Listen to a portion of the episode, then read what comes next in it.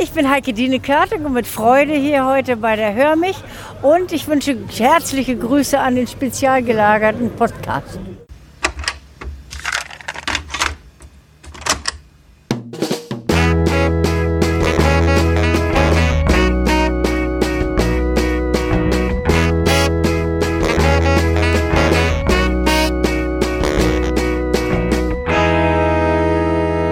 Der spezial gelagerte Sonderpodcast. Drei Jungs analysieren jeden Fall.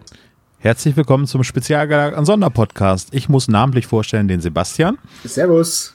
und den Tom. Das bin ich, ne? Oder do- dürfen wir Thomas sagen? Das hörst du nicht gerne, ne? Wir können auch Toni sagen. Du darfst Major Tom sagen. Major Tom. Aber genau genommen darfst du auch Susan zu mir sagen. Hat nicht Whitney Houston gesungen Don't Call Me Susan? Nein. Wisst ihr nicht, aus welchem Film das ist? Darf ich Mama zu dir sagen? Wenn ihr es da draußen wisst, aus welchem Film das ist, schreibt's in die Kommentare. Bin mal gespannt Ja. drauf. Ja, ich bin wieder da, äh, wie ihr gerade hört. Ich fahre gerade über meine Beine. Frisch enthaart und verlängert. Wunderbar haarlos, frisch enthaart und verlängert, genau. Also meine Beine sind jetzt 1,20 Meter lang. Oh, ist doch schön. Gut, das waren sie vorher auch schon, aber äh, tut auch nichts zur Sache. Geht's euch gut, Jungs? Ja, muss, ne? Du hast recht, es tut wirklich nichts zur Wir Sache. freuen uns heute über die äh, Folgenbesprechung über die sieben Tore. Eine Fußballfolge. Hatten wir beim letzten Mal schon angekündigt.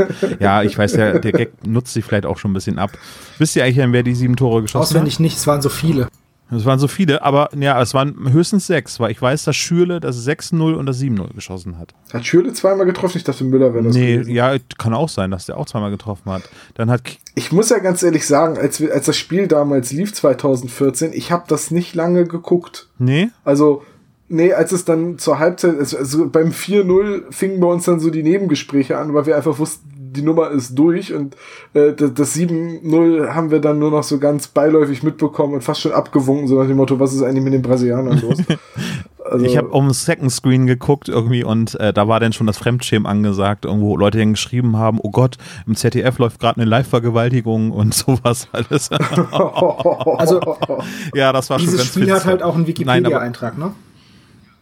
Das ist Ja. halt ziemlich geil. Und ich kann auch die Torschützen mal kurz benennen. Das, ähm, ich spare mir das 0 zu. Also das 1-0 äh, 1-0 war Müller in der 11., dann Klose in der 23., Groß in der 24., Groß in der 26., Kedira in der 29., dann war Gott sei Dank Halbzeit.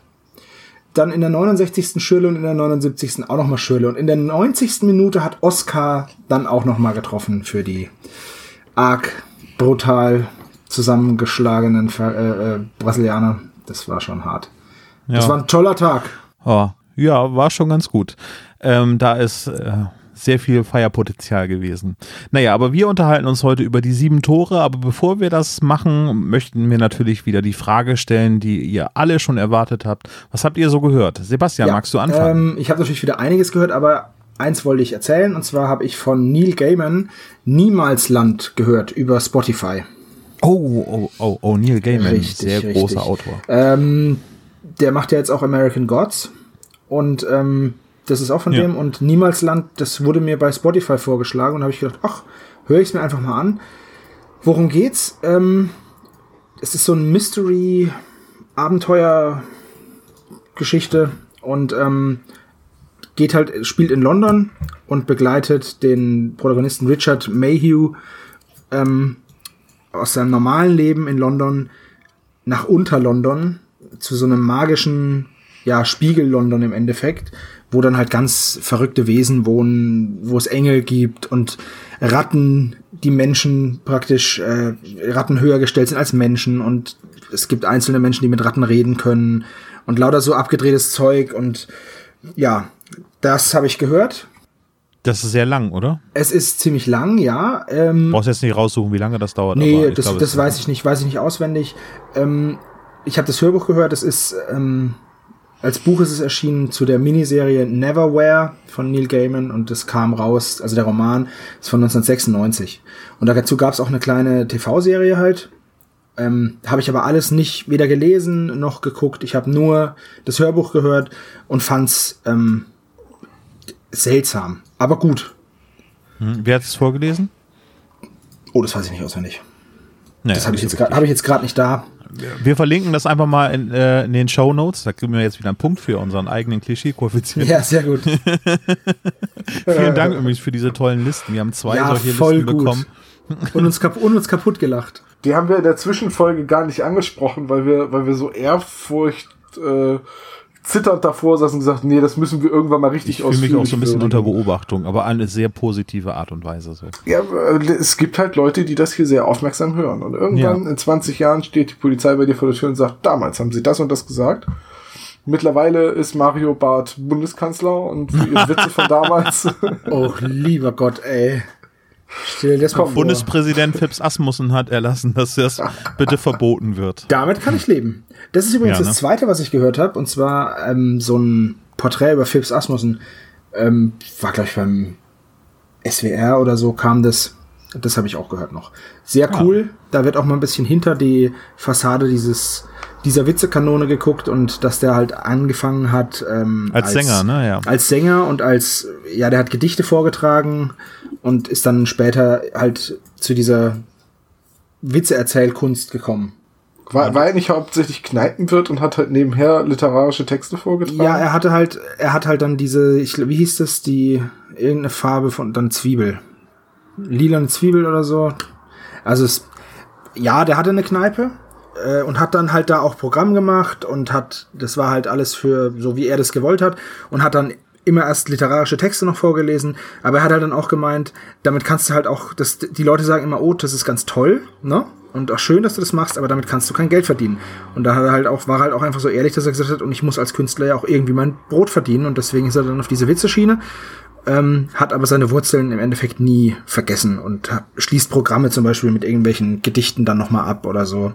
Ah, danke. Dann äh, Tom, erzähl doch mal, was hast du denn so gehört? Darf man hier eigentlich auch Musik nennen, wenn man viel Musik gehört hat? Ja, bringt Das unsere kommt- Hörer nicht unbedingt weiter. Es kommt auch ganz drauf an, was es ist. Ich habe in letzter Zeit zwei Dinge hauptsächlich gehört. Einmal hat der Deutschlandfunk einen neuen Podcast, äh, also etwas, was nicht im Radio läuft. Die haben ja sowieso große Teile ihres Radioprogramms immer on demand noch als Podcast äh, zum Download. Und äh, dieser neue Podcast heißt einfach Der Tag und ist ein bisschen der Blick in die Nachrichtenredaktion hinter die Kulissen, wo die äh, Journalisten ihre persönlichen Meinungen mitteilen und äh, halt auch mal sich beim Vornamen nennen und äh, sich Gäste einladen und einfach mal ein bisschen frei von der Leber weg tagespolitische Themen diskutieren. Erscheint immer um 17 Uhr, geht so eine gute Viertelstunde, könnte meiner Meinung nach ein bisschen länger sein. Äh, ist aber jetzt in den drei Wochen, die der besteht, schon fester Bestandteil meiner täglichen Routine geworden. Hm, nicht schlecht. Ja, aber es sind ganz viele neue Podcasts äh, gestartet, ne? Also es kam irgendwie sehr populäre. Also der Spiegel ist jetzt auch neuerdings, glaube ich, mit drei Podcast-Formaten irgendwie in den Charts vertreten. Ne? Ja, ich habe jetzt irgendwie gehört, dass 15% aller Deutschen einer Umfrage nach äh, Podcasts hören. Ist ja klar, dass jetzt alle in diesen Massenmarkt drängen. Das ist diese Studie von ARD und ZDF, glaube ich, ne? Die jedes Jahr rausgegeben wird, ne? Ja, ich glaube. Der Audioreport oder sowas heißt der, ja. Habe ich auch verfolgt, ja.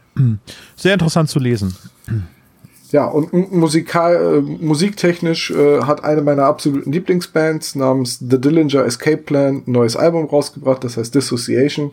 Ähm, Höre ich sehr viel im Auto momentan. Tolles Al Konzeptalbum. Okay, ein Konzeptalbum. Konzeptalben Ja. sind ja immer spannend, ne? Ja, aber das ist halt auch so, es ist keine so massentaugliche Band.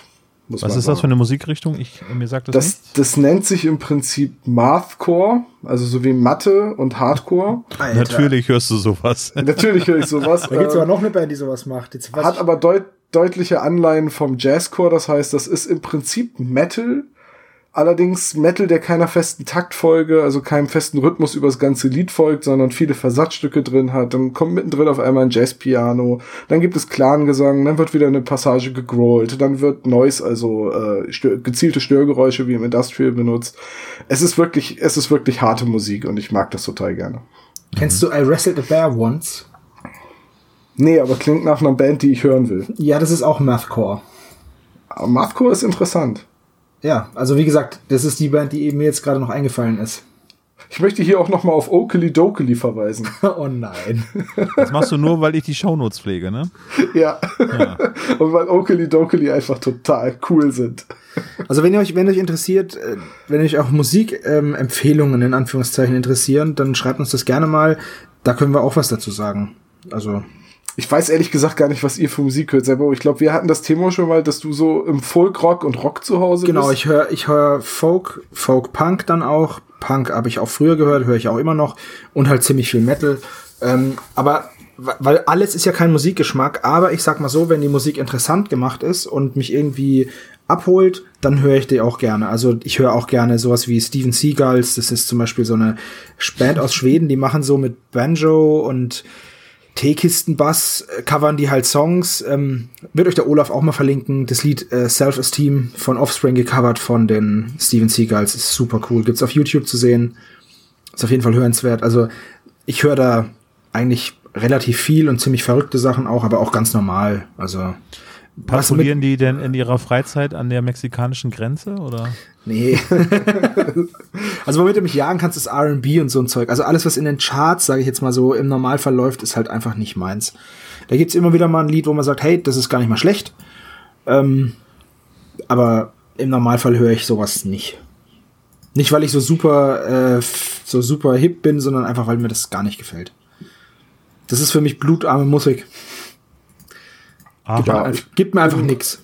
Ich bin aber auch mehr in der Ecke äh, Hardcore, Rock, Metal Genau. und so zu Hause. Was Genau. nicht heißt, dass ich nicht auch mal Hip-Hop höre, aber es muss dann, es muss mir halt gefallen, es muss irgendwie so einen Dreh haben. Ich sage immer gern, ich höre halt gern Musik, wo der Gitarrist nicht im Urlaub ist. Olaf, Olaf, bei dir ist mehr so Andrea Berg, Helene Ja, Fischer. ja, ich äh, war jetzt gerade beim Schlager-Move, äh, wobei das ist, glaube ich, wirklich ganz lustig da. Habe ich dich nicht auch letzte Woche beim ZDF-Fernsehgarten äh, neben der Ja, ich Andrea hab- Kiewel so fröhlich klatschen sehen? Ja, genau, ich saß in der ersten Reihe und habe die ganze Zeit gewunken und geklatscht, abwechselnd. Du hast grenzdebil falsch ausgesprochen, Tom. Ähm, ja, ähm, ich glaube, ihr habt ein sehr breites Musikspektrum, aber äh, Sebastian hat ja gesagt, man darf nicht sagen, dass man alles hört, so. Ähm, Ja, wir machen irgendwann mal Patreon und dann machen wir eine Musikfolge. Können wir gerne machen, ja. oh Mann, äh, ich möchte das mit dem Patreon, weiß ich nicht. Jeweils nicht unter diesen Umständen. Wir versprechen jetzt schon voll den Scheiß. Das ist ja. Irgendwann machen wir Patreon und dann reißen wir die Welt Nein, also ich höre äh, ausschließlich Hörspielmusik. Aber auch und auch nur die Original- Carsten. Nur die Original, genau. Und auch den Rap. Und den Rap. Der Rap. Ja, aber vor allem Rap ist es ja schon nicht, es ist ja Rap. Rap. Rap. Das ist so Ja. weiß, das ist Rap. Ich möchte übrigens noch mal anmerken für alle Leute, die immer sagen, oh, diese Abschweifung am Anfang, das ist unser Warmreden. Da kommen wir so richtig in Fahrt für die spätere Folge. Ja, Sieht's aus, ja. das ist stimmt. quasi uns, unser, unser Warm-up. Unsere ersten Testrunden, bevor die Reifen so richtig auf Temperatur sind. Richtig. Beim genau. Klischee-Koeffizienten ist übrigens, der für uns geschrieben worden ist, mir aufgefallen, dass dann nicht erwähnt worden ist, dass ich immer sage, das stimmt. Das stimmt. Ja, siehst du? Fünf Punkte für Tom.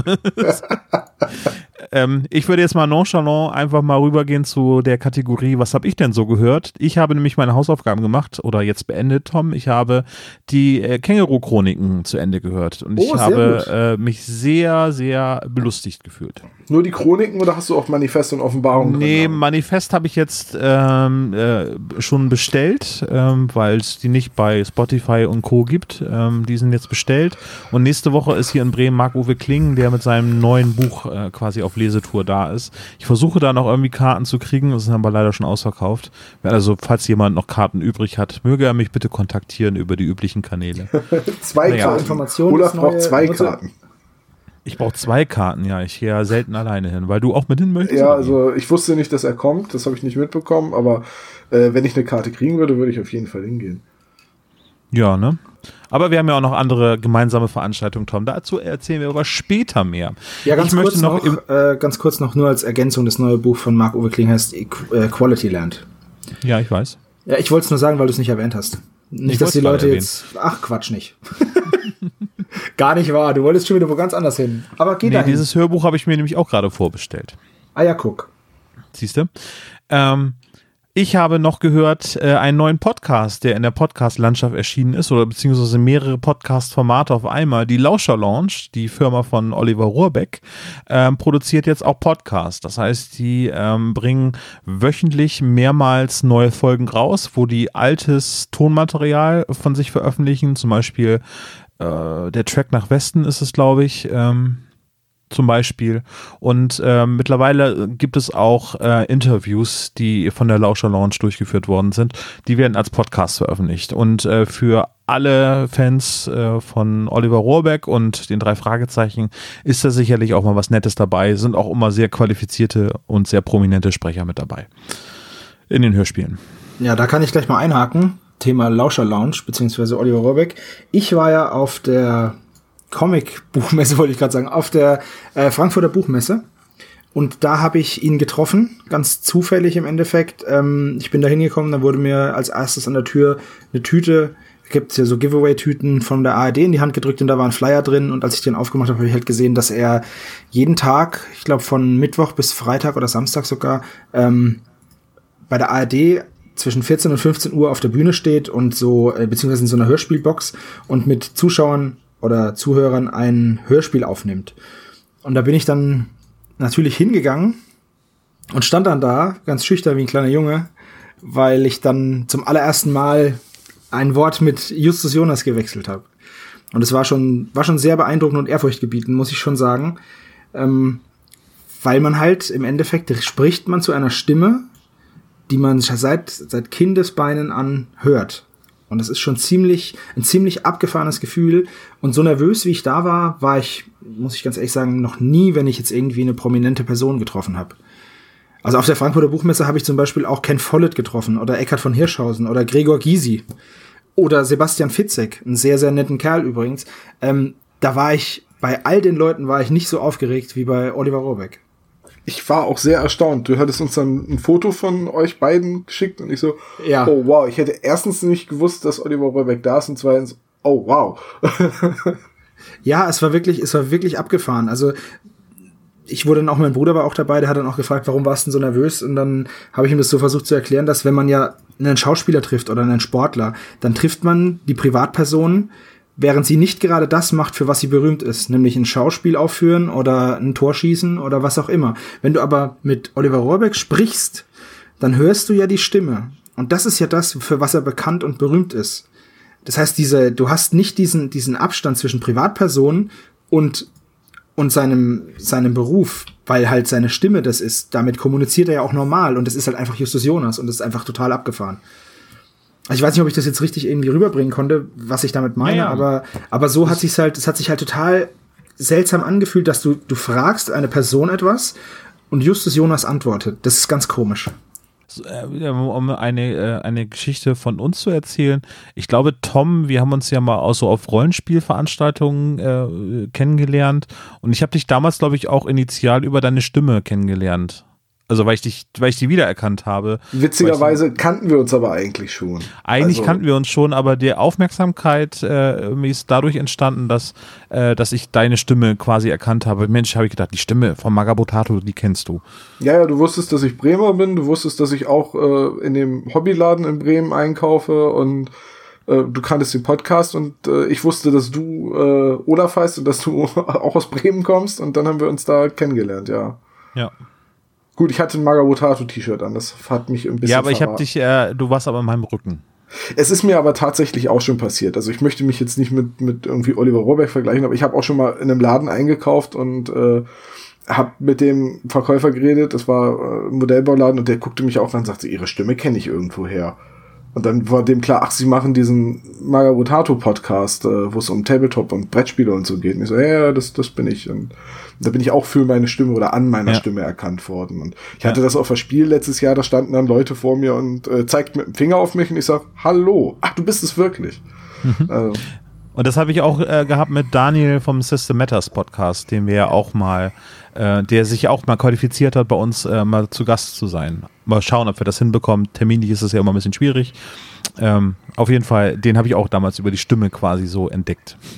Sag mal, Sebastian, hast du Oliver Rohrbeck denn gesagt, dass du ein riesiger Patrick Fitzpatrick-Fan bist? Nee, das habe ich nicht. Und äh, es ärgert mich ein bisschen, dass ich es nicht gemacht habe, weil, wie gesagt, ich war in dem Moment so unfassbar nervös. Ich habe mir so ein paar Fragen überlegt und war halt so, diese Hörspielbox ist praktisch, ähm, ja, war halt so ein Plexiglasbox, ne, mit einer Tür und da war halt das ganze Soundequipment drin, das Aufnahmeequipment und da waren erst vorher noch ein paar Kinder da und dann haben die da schön aufgenommen und ich habe da halt ganz artig gewartet. Dann sind die alle gegangen und ähm, er stand dann da einfach und ich dachte, naja, vielleicht kommt er ja gleich raus, aber ist er halt nicht. Und dann ist jemand anderes in diese Box reingegangen und dann dachte ich mir, naja gut, jetzt ist die Tür offen. Jetzt wartest du, bis die zu Ende gesprochen haben und dann gehst du rein. Und als ich dann da drin war und ihm die Hand gegeben habe, war ich war alles weg, was ich mir vorher überlegt habe. Ich dachte, dann stand ich da wie so ein, hab da gestammelt. Hallo? Ja, ich dachte mir halt, okay, Ich du kannst ihm, Sebastian. es gibt es gibt keine sinnvolle Frage, die du ihm stellen kannst, die er nicht schon mal gehört hat. Ich bin dein größter Fan. Naja, so höre ich mich ja nun nicht an, aber dich hätte ich mal verlegen ist, dich, kann das dich, mal schon- dich hätte ich mal sehen wollen, Olaf.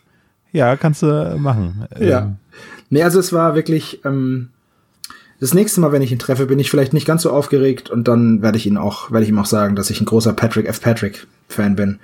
Das wäre großartig. Äh, da fällt mir noch eine ein. ein ähm, es gibt noch die Alster-Detektive. Das ist eine Hörspielproduktion äh, aus Hamburg, kommt die.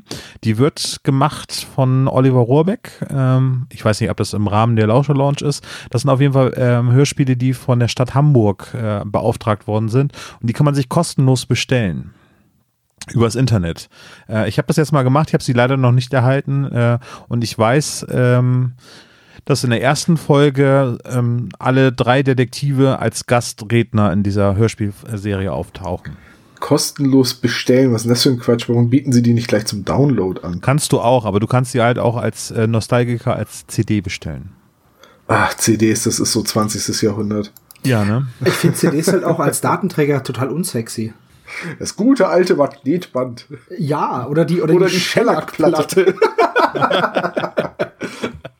so, was meint ihr? 20 Minuten Warm-up reicht, oder? Wollen wir- Ja, äh, ich mag übrigens darauf hinweisen, dass wir natürlich unsere Abschweifung natürlich immer zelebrieren, aber wir haben ja auch äh, Kapitelmarken gesetzt. Das heißt, wenn jemand äh, diese Abschweifung gern überspringen möchte, äh, kann das mit allen Tools, also allen gängigen Podcatchern äh, machen, außer iTunes. Die, Die wollen das nicht. die weiß ich auch nicht. Da geht das leider nicht. Äh, Da fällt ist mir übrigens noch was ein, bevor wir zur eigentlichen Folge übergehen können. Und zwar ähm, habe ich mir Gedanken gemacht, was den Klischee-Koeffizienten angeht. Und dabei ist mir aufgefallen, dass wir einen ganz, ganz wichtigen Punkt nicht drin haben. Oh, jetzt bin ich gespannt. Und zwar, äh, die drei Fragezeichen müssen einen Rätselvers lösen. Warum haben wir das eigentlich nicht im Klischee-Koeffizienten? Das kommt Ja, doch wirklich in fast jeder Folge vor. wir, wir hoffen ja, dass es in jeder Folge vorkommt wie die Visitenkarte, ne? Aber ich möchte wirklich anregen und hiermit zur Abstimmung stellen, dass wir das aufnehmen. Ja, Ja, abgesehen davon, dass wir den nicht gemacht haben, den Klischee-Koeffizienten. Ja, für, für andere. Aber wir, wir Ach so, dran ach so, wir rumfummeln, so viel das. wir wollen, natürlich. Ah, okay. Die Gesetzesänderung wird angenommen. Sehr gut. Dann ähm, be- beantrage ich dafür 33 Dreißtel Punkte. Perfekt. Ja. Oder ein Dutzend. Ein Dutzend. Ja, nee, aber so 10 Punkte würde ich schon sagen. Es Ja, kommt jetzt häufig vor, finden. aber nicht so häufig. Aber allein ja schon wieder in der Folge, die wir heute besprechen. Wollen wir es dann gleich mit einbauen? Ja. Okay. Bevor wir jetzt zur eigentlichen Folge kommen, noch zwei Fragen. Äh, wir haben nämlich äh, die Quizfragen vergessen äh, zu der letzten Folge. Wir wollten ja eigentlich ab Folge 9 oder so äh, Quizfragen etablieren. Und äh, wir haben zum Todesflug, habe ich noch ein paar Fragen mir rausgesucht, die Wir ihr eigentlich noch diese- beantworten solltet. Wir sollten diese Quizfragen vielleicht mal fest in unser, in unser Dossier, in unser Blanko-Dossier aufnehmen, dass, wir die, dass die nicht immer hinten rüberfallen. Ja, sollten wir echt tun. Auch das Ja, möchte ne? ich hiermit zur Abstimmung stellen. Dagegen. Verdammt! Ich enthalte mich. Ja. Okay, also äh, wir versuchen das noch einmal ganz kurz. Ich weiß, dass ihr es vielleicht schon verdrängt habt oder durch Alkohol rausgespült habt aus euren Erinnerungen, aber mal eben, ähm, ich stelle vier Fragen zum Todesflug noch einmal. Ach du lieber Gott.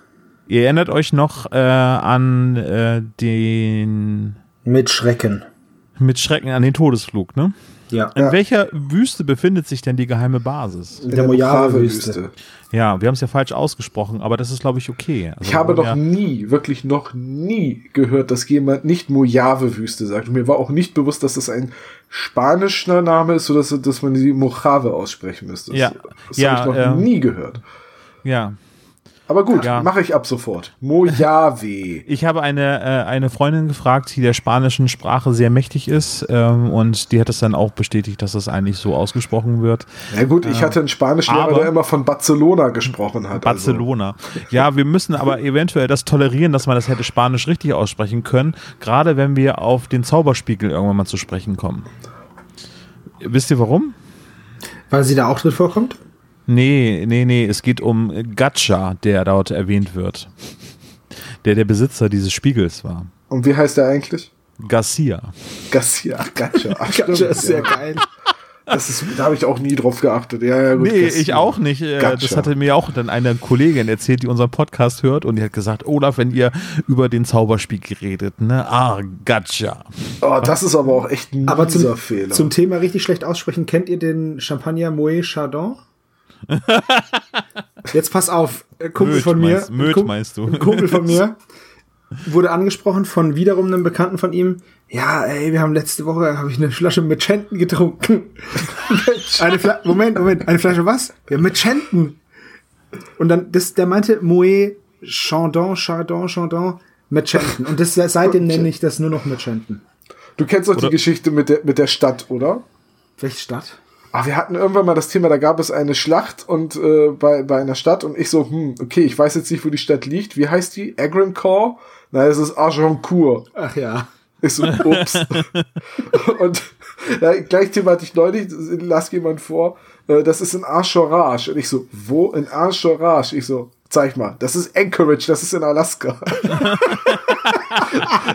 Wenn du einen Ort nicht kennst, ist es schwer, ihn richtig auszusprechen. Und ich Ja, glaube, es ist das hallo, gleiche ey. mit der Mojave-Wüste. Also einigen wir uns darauf, dass äh, die äh, Mo- Mojave-Wüste ausgesprochen werden kann, aber wir dürfen uns andersherum über Gacha und solche Sachen lustig machen. Ja, das und ich ist möchte natürlich einfach schön mal- unkorrekt, äh, politisch unkorrekt, aber Ich möchte einfach mal eine drei Fragezeichen Folge, die in Anchorage spielt. Äh, haben wir eigentlich in der letzten Podcast-Folge darüber gesprochen, dass äh, sich in dieser Mojave-Wüste oder Mojave-Wüste die Area 51 auch befinden soll? Nee. Nee, ne? Nee. Äh, Aber jetzt wissen wir, wo. Gregson hingeflohen ist. Ja, ich glaube ja, genau. dass Braxton einfach nur ein alter Ego von Axel Stoll ist. Ja. Wer weiß Äh, das? zwei, Wieder keiner. zweite Frage, äh, ganz kurz, zweite Frage, der Regierungswechsel. In welcher Stadt hat ein Regierungswechsel stattgefunden? Was? Da hat ein Regierungswechsel stattgefunden. Ja, das wird in den Nachrichten gesagt. In Seattle? Nee, in, in welchem Land? Genau, Achso, du hast Stadt gesagt. Du hast Stadt gesagt. Habe ich, hab ich Stadt gesagt? In welchem Du hast Land? Stadt gesagt. Du hast gesagt, in Oh welcher Stadt Gott. hat ein Regierungswechsel Ja, richtig. stattgefunden? Können wir, können wir das schneiden? Nee. Ah. Leider ist der Schnitt gerade ausgegangen. Ah. Wir müssen weiter Oh. nach Westen, da ist noch ein bisschen Internet übrig. In, wel in welchem welchem Land, Land? findet er? In Russland. Nee, in Italien. Ah. Wolltest du es sagen, Sebastian? Ich habe dich unterbrochen. Ja, natürlich, ich wollte jetzt Italien sagen, das wusste ich Okay, natürlich. okay, dann steht es 1 zu 1. Ja, okay, letzte Frage. Äh, wenn man beim Master of the Universe stirbt, wie lange muss man auf Vier den Respawn Wochen. warten? Ja, vier Wochen. Sehr gut. Aber das, Aber war, das waren du jetzt hast gesagt, drei du hast vier Fragen, jetzt hast du drei. Ja, ach so, stimmt. Äh, dann kann ich noch gerne eine machen. Ich dachte nur, weil wir es äh, schon wieder so lange gezogen haben. Nee, komm, mach hin. Ähm, äh, ja, mit äh, äh, womit wird das Funkgerät zerstört? Mit Cola. Mit Okay. Absicht. Mit, oh, mit Absicht. Mit Absicht. Ja, mit, nee, mit Peter, Ja, aber echt, ey. dem Technikspezialisten der drei Fragezeichen. Ich glaube, diese Folge hat sich sowas von in meinen mein Schädel eingebrannt.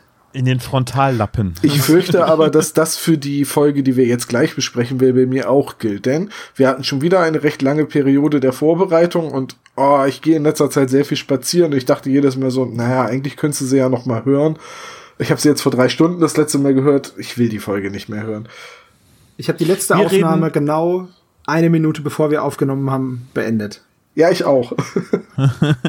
Wir reden über die sieben Tore. Okay. Also bevor wir uns da jetzt drauf äh, einlassen, warum die Folge gut oder schlecht ist oder was euch nicht gefällt und vielleicht mir gefallen wird, äh, möchte ich aber Sebastian bitten, dass er einmal kurz äh, den Klappentext für uns vorliest. Natürlich, sehr gerne.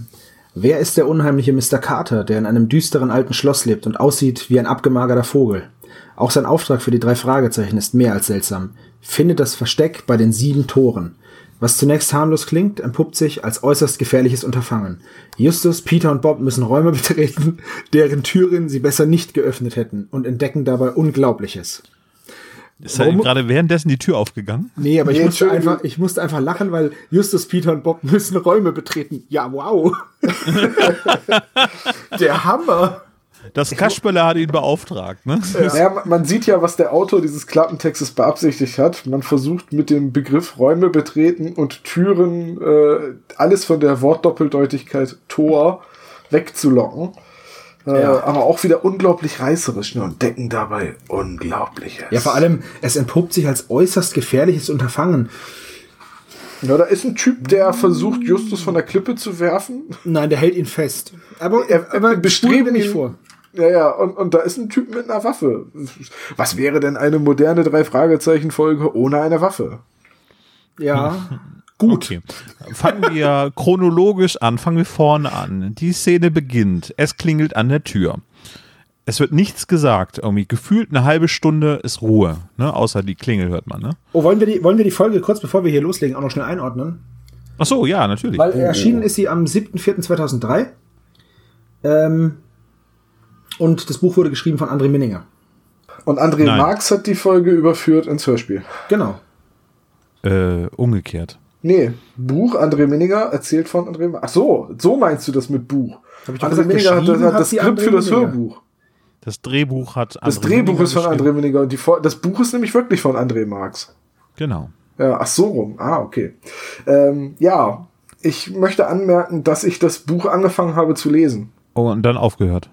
Ja, ich habe, wie gesagt, wir haben ja in der letzten Zwischenfolge darüber gesprochen, dass wir eigentlich hier primär über die Hörspiele reden wollen, aber tatsächlich ist das ein Buch, das ich in greifbarer Nähe hatte. Äh, und dann habe ich einfach mal angefangen zu lesen, so ich glaube die ersten 40, 50 Seiten und dann bin ich nicht mehr dazu gekommen, das rechtzeitig zu beenden.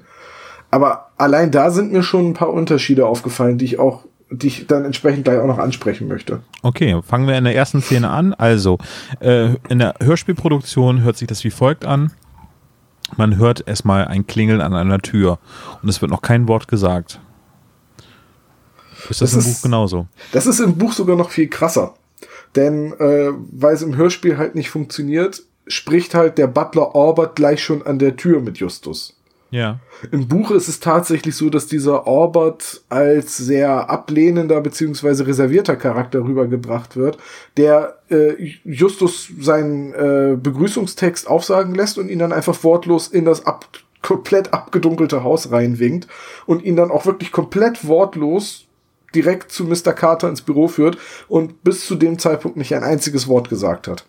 Also Aber die Reserviertheit kommt trotzdem rüber, ne? Also ja, die Reserviertheit kommt, kommt rüber, klar, aber im Buch wird wirklich so eine bedrohliche äh, Atmosphäre aufgebaut. Es ist halt dieses dunkle Haus und dann der Butler redet nicht und dann äh, in absoluter Dunkelheit sitzt der Anwesen äh, Besitzer hinter seinem Schreibtisch und äh, auch der Butler wird dann einfach nur weggewunken und Justus, du, äh, der ist auch richtig gesagt, so Justus weiß gar nicht, worauf er sich hier eingelassen hat und ihm ist kurz bulmig zu, zu äh, Mute und ähm, das ist so ein ganz anderes Feeling da. Also Reserviertheit klar, aber es ist halt einfach eine ganz andere Stimmung im Buch. Ja, okay. Aber mir ist das Herz aufgegangen, als ich ähm, den Butler gehört habe. Weil das ist nämlich Wolfgang Rathjen und das ist alias auch Stephen Terrell aus äh, Das Gespensterschloss. Ja, und aus unserer letzten Folgenbesprechung Dr. Gregston. Das stimmt. Deswegen habe ich ja in die Shownotes, äh, in, in Shownotes, in, die, in das Dossier auch reingeschrieben, jetzt wissen wir, wo äh, der böse Dr. Gregston abgetaucht ist. Er tat sich jetzt als Butler. er tat sich als Butler oder als Papa Schlumpf. Das ist nämlich die gleiche Stimme. Oh mein Gott, du hast recht. ist das großartig. Das ist So, meine kleinen Schlümpfe. Habe ich Ja, auch aber das- gehört, kann ich nichts zu sagen. Nee, gesehen, das war eine Fernsehserie. Ach Das so. lief immer so auf äh, Tele 5 und Ja, so. ja, ja, ja, ja, die habe ich natürlich gesehen, aber jetzt habe ich die Stimme nicht mehr im Ohr. Ja, alle Leute, die so alt sind wie ich, die werden sich jetzt daran erinnern. Ja, ich habe die Schlümpfe auch schon noch geguckt, aber ich Ja? fand sie halt immer nicht so geil. Also es gab, wobei es gibt eine Folge, das wäre super, wenn du das finden würdest, Olaf. Hihi, Show Notes. Ähm, und zwar haben die Schlümpfe da eine Party gefeiert und dann gibt's den, den Blick über das Schlumpfendorf, so eine Kamerafahrt über das Schlumpfendorf am nächsten Morgen und da sieht man halt, wie die Schlümpfe alle so, naja, nicht besoffen, aber halt K.O. Im Endeffekt sieht's halt aus, als würden sie rotzbesoffen in ihrem Dorf rumliegen. Alle. Die haben halt zu viel Blaubeeren gegessen. Ja, die Und haben halt irgendeinen ja so, quasi irgend so ne? Schlumpfensaft oder was getrunken und die sind natürlich nur vollgefressen, ne? Und aber, Schlumpfbärsaft. aber es sieht richtig, es sieht richtig lustig aus, als wären die alle total besoffen im Dorf. Also die haben sich richtig zugeschlumpft. Aber richtig. Wobei Dann das ist schon. wir jetzt mal weiter. Ja, ne? lass uns weiter schlumpfen, bevor es zu Ich möchte, schlumpfig wird. ich möchte da gleich auf den nächsten Sprecher eingehen. Das ist nämlich auch ein ganz bekannter Sprecher, der in der Szene vorkommt. Der Auftraggeber, Kaspar Carter, gesprochen von Klaus Wilke. Klaus Wilke ist übrigens gebürtiger Bremer. Wuhu! Ähm, und Springfield. die Stimme, mir, mir kam die Stimme so bekannt vor. Ich habe überlegt und überlegt, und dann ist es mir aufgefallen, er ist König Julius der 13. aus den Huibu-Hörspielen. Julius. Und Ja. das, da, danach konnte Nicht, ich. nicht in jeder Folge, aber in ganz vielen, ja. ja, in stimmt. den alten halt. Also ab der ersten. Die hatten ja, aber in Folge noch 10 ist er da zum Beispiel das nicht. Ach so. Du kennst dich mit Huibu offenbar besser aus als ich, aber gut. Nee, ich habe auch recherchiert. Ich habe Ach so. gesagt, so, sind- Tom hat irgendwas erwähnt mit, das hat irgendwas mit Huibu zu tun und dann habe ich nachgeguckt. Ja, das kam aber nicht hin. Naja, auf jeden Fall, äh, ja, auch ein sehr toller Sprecher. Ich glaube, der hat auch damals bei Raumpatrouille Orion, habe ich auch mitgespielt. Ja, bin, ich aber nicht ganz sicher. Ich meine schon, ja. Leider mittlerweile verstorben. Äh, das gleiche gilt auch für Wolfgang Rathjen, der kurz nach der Aufnahme von Die Sieben Tore gestorben ist. Ich glaube, der hat dennoch eine Folge danach, äh, glaube ich, äh, auch mit äh, aufgenommen und äh, das war quasi seine letzten Arbeiten. Nee, warte mal kurz, jetzt habe ich gerade den Falschen für tot erklärt. es tut mir leid, Klaus Wicke ist nicht tot. Nee, oh, oh Entschuldigung. Äh, Wir meinten Wolfgang Rathjen, ne? Genau. Wolfgang Der, Rathje heißt, ist der heißt nicht Wolfgang, der heißt Wolf. Wolf, stimmt, du hast recht, ja. Aber ich wollte ihn Ja. ja. mal. Am 3. September 2003 ist er gestorben. Ja, Ja. Also wirklich kurz nach Veröffentlichung der Folge. ja. Und es war König Julius der 111. Oh Gott, wie, wieso habe ich mir denn 13 gemerkt? Na, egal. Quersumme? Nee, kommt auch nicht hin. Okay, äh, ja, also dann, genau, er wird in diesen dunklen Raum geführt äh, und dort ist ja Kaspar Carter und äh, der verträgt es A nicht, äh, in, in beleuchteten Räumen sich aufzuhalten oder allgemein unter Licht sich äh, aufzuhalten und äh, er mag nur gedämpfte Lautstärke. Finde nur ich den Namen Caspar Carter blöd. Ja, das ist halt so ein, so ein Stan Lee-Name, ne? Ja. Peter Ja. Parker, Nur nicht cool. Bruce Banner, Justus Jonas. Naja, man muss jeder Name gleich cool sein. Also ich finde, das ist ein Name, der okay ist. Der hätte aber auch anders heißen können. John Carter. Weißt du? Aber, aber Kaspar klingt vielleicht so ein bisschen äh, verschrobener, ein bisschen altertümlicher. Ja, aber sie nennen ihn mal Casper und dann beim nächsten Mal heißt er Kasper. Und das bricht voll die, das bricht voll die, ganz, ganz, ja genau, ganz zum, Sch- das war der Pumuckel übrigens. Ähm, das, das bricht voll die, die Immersion zum Schluss dann, also, ne, Kasper, wo ich mir denke, hä, Seid ihr alle beleidigt er- da? Beleidigt er ihn oder nennt er ihn beim Namen? Wen nennst du ja Kaspar, genau. Wenn jetzt hier Kasper, du Clown. Deswegen, also ich fand, ich fand den Namen ein bisschen unglücklich. Ich möchte übrigens anmerken an der Stelle, Kaspar äh, Carter ist sich ja sofort ziemlich unsicher, ob Justus Jonas und die drei Fragezeichen doch die richtigen sind, weil Justus ja noch so jung ist und er ja gleich Bedenken äußert von wegen, na, ich weiß nicht, ob ich alleine so weit komme. Mhm. Äh, ich, ich fand den Charakter im Buch ehrlich gesagt besser geschrieben als im, im Hörspielskript. Und äh, das kann ich auch begründen, denn im, im, im ganzen Hörspiel wirkt äh, Carter, bis der Fall dann so richtig Fahrt aufnimmt in den letzten drei Minuten, äh, immer so ablehnend und immer so ein, ach ja, äh, wann kommt denn dann gleich dein Bus, sagtest du? Ne? So nach dem Motto, ich will dich wieder loswerden. Und das wirkt so unglaubwürdig. Naja, Äh, ich ziehe da sehr viele Parallelen zu einem anderen Charakter, über den wir auch schon mal gesprochen haben. Ach ja, zu Komme ich welchem aber denn? später drauf zu Na sprechen. gut, dann kommen wir später drauf zu sprechen. Äh, was, ich, was vielleicht ganz wichtig wäre noch zu erwähnen, es ist nur Justus da, ne? Ja, ja, anfangs. Es scheint Ich- auch so, dass er explizit auch alleine eingeladen worden ist. Genau. Weil er rechtfertigt ja irgendwie, dass er seine Schlagkraft erst entfalten kann, wenn seine beiden Buddies Peter und Bob dabei sind. Richtig. Und So kann äh, ich das auch bei uns bestätigen. Ja. Geht nur gut mit den Homies. Yeah. Worauf, worauf, ich jeden, worauf ich jedenfalls hinaus wollte, äh, ist, dass im Buch Kaspar Carter viel bedrohlicher angelegt ist. Also Okay. zusätzlich zu diesem wortkargen Butler, der halt einfach mal original gar nicht redet, äh, und dem abgedunkelten Raum ist halt Kaspar Carter so, ja, reserviert, düster. Und die, die Szene mit der Schlange zum Beispiel. Im Hörspiel ist diese Schlange, die sich Kaspar Carter da in einem Terrarium hält, ja reichlich sinnfrei. Die wird, da wird kurz gesagt, weißt du, was das ist? Eine Schlange. Sie ist ein Symbol für die Weisheit, richtig. So, Stimmt. Es ist komplett überflüssig, weil das die später die äh, Tore irgendwie auf eine Schlange starren, okay, äh, sei es drum. Aber dafür bräuchte man die Szene mit dem mit diesem Terrarium nicht. Im Buch äh, nimmt Kaspar Kater im Verlaufe des Gesprächs mit Justus irgendwann eine kleine Schachtel, holt daraus eine lebendige zappelnde Maus und äh, guckt Justus tief in die Augen, als er diese lebendige Maus an die Schlange verfüttert. Und das ist hat sich unglaublich bedrohlich gelesen. Und okay. das fehlt im Hörspiel komplett, dieses Maus verfüttern.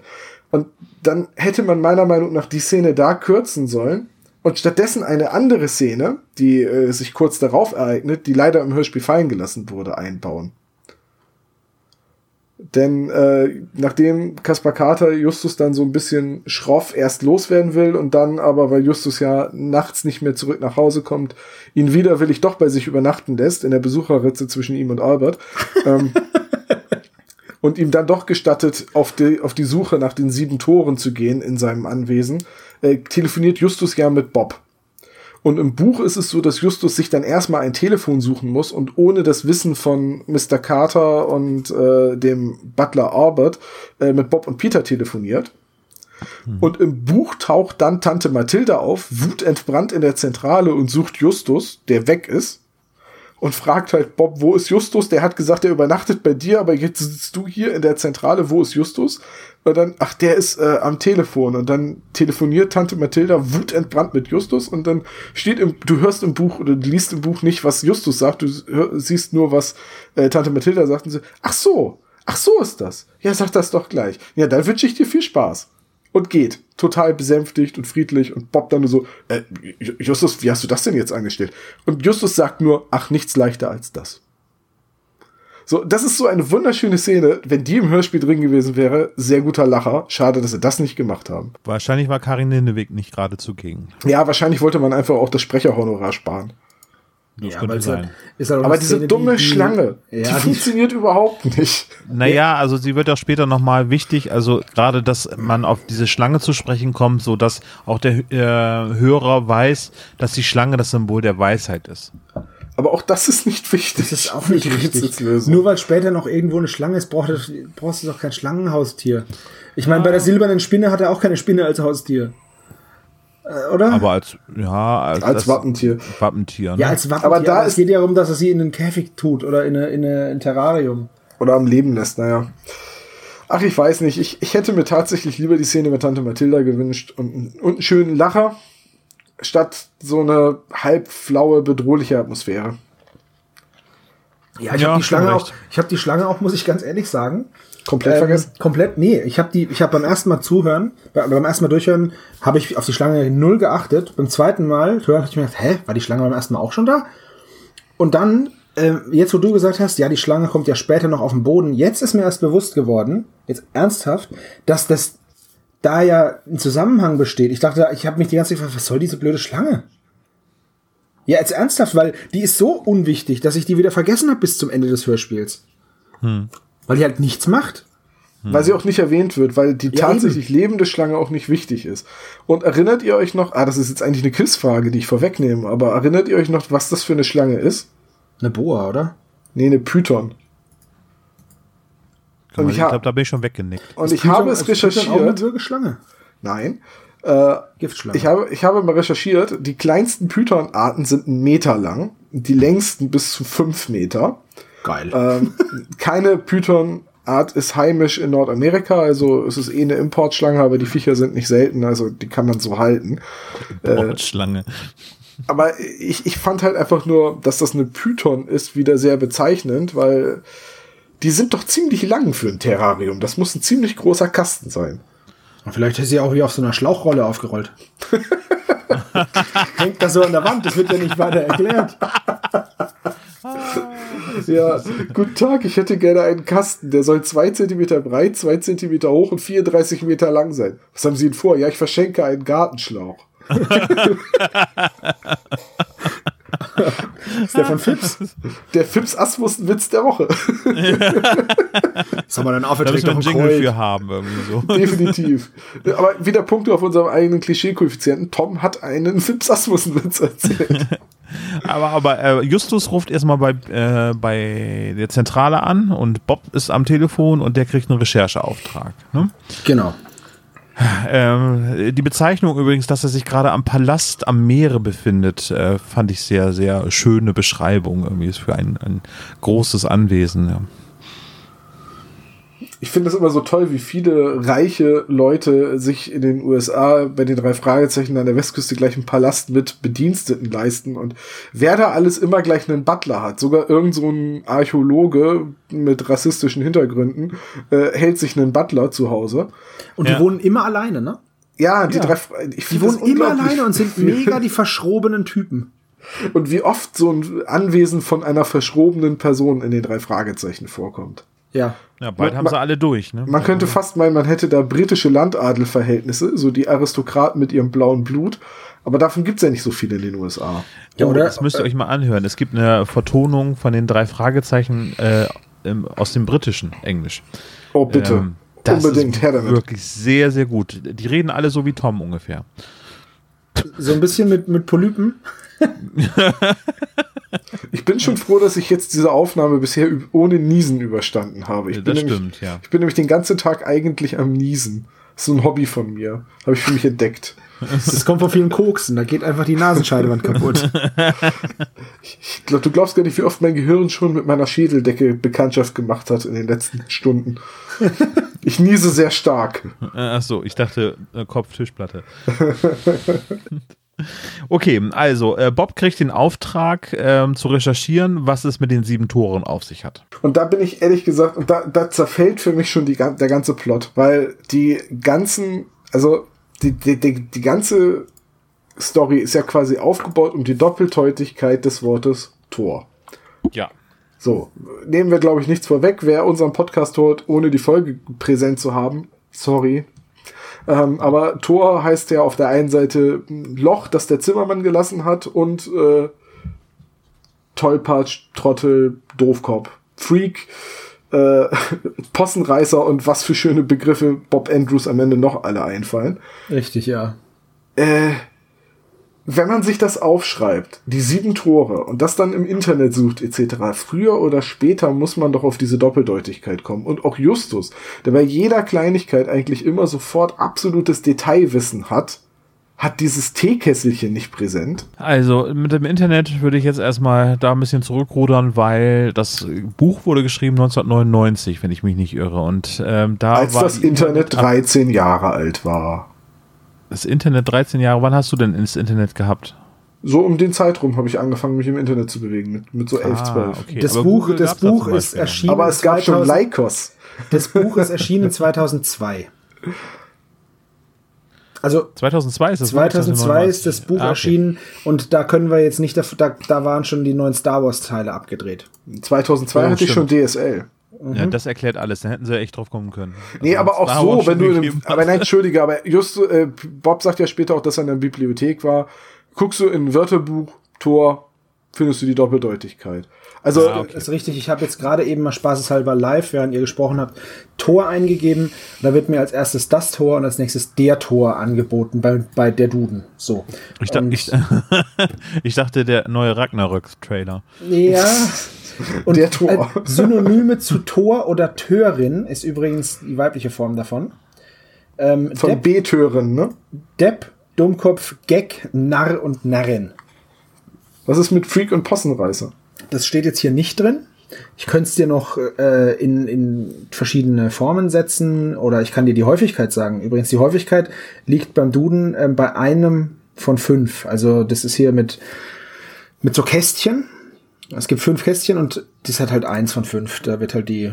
Das bedeutet, ähm, ein Kästchen bedeutet, dass das Wort jenseits der Top 100.000 liegt und nur selten oder gar nicht im Duden-Korpus belegt ist.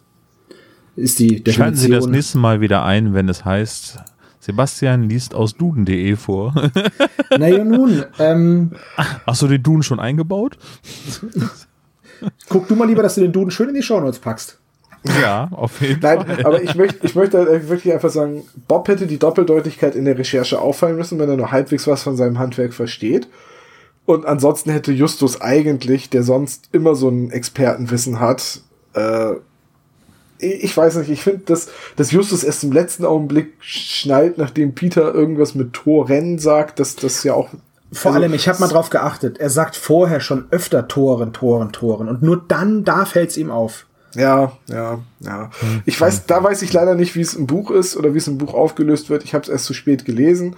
Äh, ich, ich, angefangen es zu lesen. Auf jeden Fall äh, gibt Justus da auch diesen Rechercheauftrag ab. Ähm, ich würde sagen, dass jetzt zu dieser Erkenntnis kommt, dass man dieses äh, Rätsel relativ schnell lösen kann, wenn man sich das anhört oder eben bei dem ersten Rechercheaufwand. Also ich glaube, beim ersten Mal, als ich die sieben Tore gehört habe, hat dieses Rätsel ziemlich gut funktioniert. Also dass ich dann wirklich, äh, also ich wurde jetzt nicht gemindblowt, wie das im Neudeutschen heißt, aber ich fand es ein wirklich adäquates Rätsel irgendwie so, dass man sagt, das ist okay, das ist super aufgebaut und man auch wenn man schon den Namen, also das ist ja auch ein großes Wagnis im Prinzip dieses Rätsels, äh, dass äh, der, der Name sozusagen auch der Titel äh, für die Folge ist. Ne? Und, ja, ich bin auch ganz erstaunt, dass sie es nicht Tor des Vergessens genannt haben. Ja, also äh, wenn wir jetzt nochmal darauf zu sprechen kommen, irgendwie, dass die neueren Folgen alle im Prinzip gar nichts mehr so viel mit der Handlung zu tun haben, hier finde ich das sehr, sehr deutlich und sehr gut gewählt. Ich möchte aber dazu sagen, dass das halt das, das Hörspiel bzw. das Buch heißt Die sieben Tore. Der Plural Nominativ heißt aber die Toren. Und dann ist es halt einfach falsch. Ja, vielleicht wussten Also die ohne, Leute, dass ich die ihm da den Hinweis geben wollen, nicht mehr genau, was er jetzt mit Toren meinte. Und dachten, Ja, aber trotzdem nennt es sich, nennt es sich die drei Fragezeichen die sieben Tore. Und verstehst du, es ist schon, Ja, ja, ich, wie gesagt, Ohne, ich dass bin ich da ja ganz bei dir. Ich finde das halt Rätsel ja auch ein bisschen schlapp. Ja, es ist halt jetzt sehr spitzfindig, aber der Plural Nominativ ist halt die Toren und nicht die Tore. Ich glaube, als hinreichende Benennung ist das schon zu verkraften. Ich wollte ja. Ja. nur festhalten, dass es eben nicht so ein. Es funktioniert Ja, halt, es funktioniert halt super im Singular, aber im Plural ist es dann halt, funktioniert es halt eben nicht. Nee, also die Lösung soll ja auch nicht gleich im, im Titel drinne sein, irgendwie. Ähm, Ja. Ist, ist ja auch egal. Lass uns mal, lass uns mal weitergehen. Wir, wir haben auf jeden Fall dargelegt, warum wir das Rätsel schwach ja. finden. Im Hintergrund übrigens ein Hundebellen. Ich weiß nicht, wo dieses Hundebellen herkommt. Als äh, Justus und Bob telefonieren, gibt es hinten ein richtig lautes Bellen. Auf Das dem. Schrottplatz gibt es. ah. Der will wieder in die Zentrale rein. Nee, der wird aber eher wie so ein kleiner äh, Zwergpekinese bellen, glaube ich, oder? Das, das, ähm, nee, aber dieses Bellen, wo kommt das her? Ist es in diesem Haus? Dann hört man den nie wieder. Also das scheint ein großes Anwesen zu sein, irgendwie an der Klippe. Das Wo ist der Hound von Hund? Baskerville. Ich mache jede Menge blöde weitere Witze, wenn du willst. Ja. Aber warum? Nee, ich, ich schätze einfach mal, dass da eine.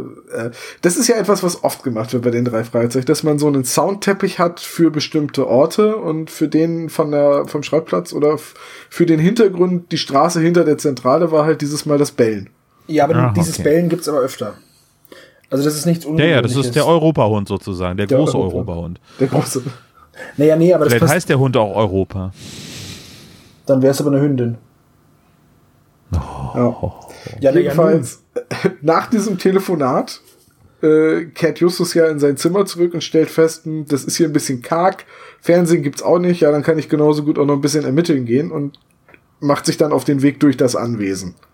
Macht's eigentlich irgend oder hat's irgendeinen Sinn, dass die anderen beiden nicht dabei sind? Äh, naja, wenn sie von vornherein dabei wären, wären bestimmt, würden bestimmte Szenen nicht so gut funktionieren. So halt, Justus wäre nicht so eingeschüchtert durch äh, den wortkargen Butler und den Auftraggeber mit den großen Augen, der im Dunkeln auf ihn lauert. Ja, Äh, genau, es weil dann wäre so- nämlich, dann wäre nämlich Peter derjenige, der sich so in die Hose macht. Richtig, es wäre eine andere Bedrohungssituation und halt auch die Szene, die jetzt kommt, wo Justus im Garten auf den Gärtner trifft, der ihm alles erzählt. Ähm, das würde halt zu viel vorwegnehmen. Außerdem hätte Justus dann keine Möglichkeit mehr, die ganzen Sachen rauszufinden, äh, äh, dass halt Kaspar Carter sein Gedächtnis verloren hat und dass er reicher Fabrikantensohn ist und so weiter und so weiter. Ähm, Also Aber warum? die- Wenn, wenn die beiden daneben stehen, stell dir einfach Ja, vor, die Szene. Das müsste dann Justus und alles er- der Gärtner transportieren. Das, die, die ganze Recherche von Bob wäre dann einfach überflüssig. Ja, aber Bob findet ja auch nichts raus, sagt er ja selber. Als er zu den sieben Toren recherchiert, sagt er, ja, es gibt halt äh, Babylonien und dann gibt's die, dann gibt's die sieben Tore zur Hölle in der, im Koran und dann gibt's aber auch sieben Tore zum Himmel und außerdem gibt's noch Stadtmauern mit sieben Toren, also eigentlich habe ich nix.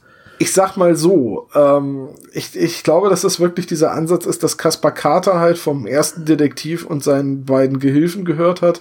Und der ist ja jetzt auch nicht so der gesellige Typ. Der sagt ja jetzt auch nicht, ja, bringt doch noch eure Freundin mit und deine Tante möchte doch bestimmt auch mal einen richtigen Palast sehen. Sondern, äh, ne, da gibt es nur eine Sorte Marmelade beim Frühstück. Nur eine. Das, zieh dir das mal rein. Und auch Also- nur eine Sorte Käse. ja, der Typ ist halt einfach ein verschrobener Einzelgänger und der will halt nicht so viele Gäste haben. Der Mega will ja krass. eigentlich nicht mal Justus beim Übernachten haben. Das ist ja, auch richtig. notgedrungen, dass Justus ein Zimmer kriegt. Also, Ja, nee, Ich- äh, ich wobei, wobei die Einladung erfolgt unter der Prämisse, dass er da pennen kann. Und dann sieht er, oh, der ist aber sehr jung. nee, nee, nee. Den will ich nicht haben. Einladung, Doch, doch, die doch. Einladung erfolgt unter der Prämisse, dass er jetzt nachts kommen kann. Von Pennen war nicht die Rede.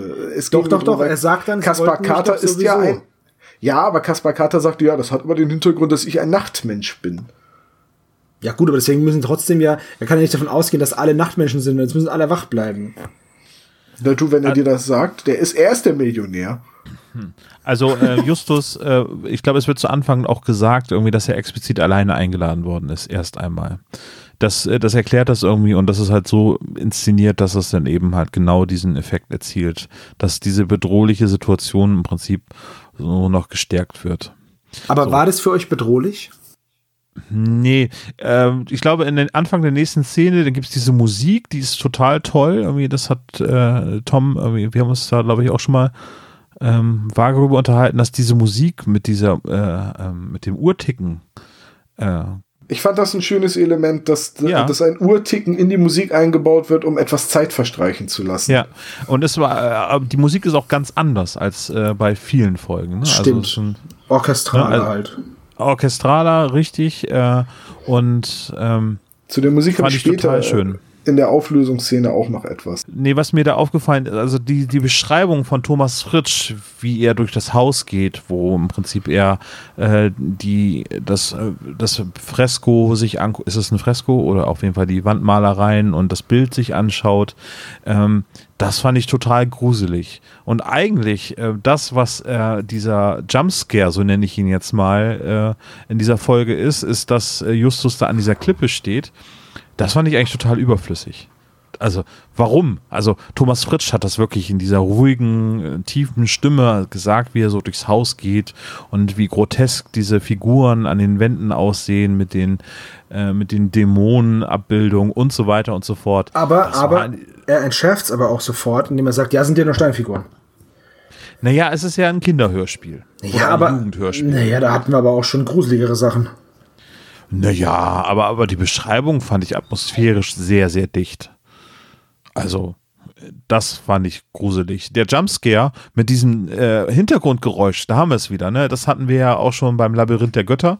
Ähm, das ist dann eben, wenn es ein Huh, hier habe ich dich erwischt und dann gab es immer so ein Tschuk, tschuk, tschuk, im Hintergrund. Habe ich sehr schön nachgemacht, ne? Ja, sehr gut. War täuschend echt. Ich dachte, du hättest die MP3 angeschmissen. Oh Mann. Ich habe heute echt schweren Stand bei euch. Ne? Definitiv. einmal ist man nicht dabei und schon gibt es hier Ja, Verschwörungstheorien. du bist halt einfach, du bist halt einfach raus. Wir sind jetzt die coolen Kids. Verstehe. Hörst du da jetzt zum Einschlafen noch deinen Professor Mobilux, ne? Ja, aber der ist cool. So, so machen das die coolen Kids. Ja, siehst du, und du hast dafür keinen Sinn, deswegen bist du raus. Du hast dich gerade selber rausgekickt. Ja. Komm wieder, wenn Professor Mobilus auch für dich cool ist. 15 Jahre später. Äh, nee, also wie, wie fandet ihr die Szene? Irgendwie diese, also Jumpscare, muss ich erklären? Oder äh, weiß ich noch? Ja, das ist halt Meinst, einfach, meinst du mit Jumpscare jetzt, wie Justus dann über die Klippe gehen soll? ja, genau. Ah, ja, okay. Ah, Ich fand die Szene ehrlich gesagt ganz schön.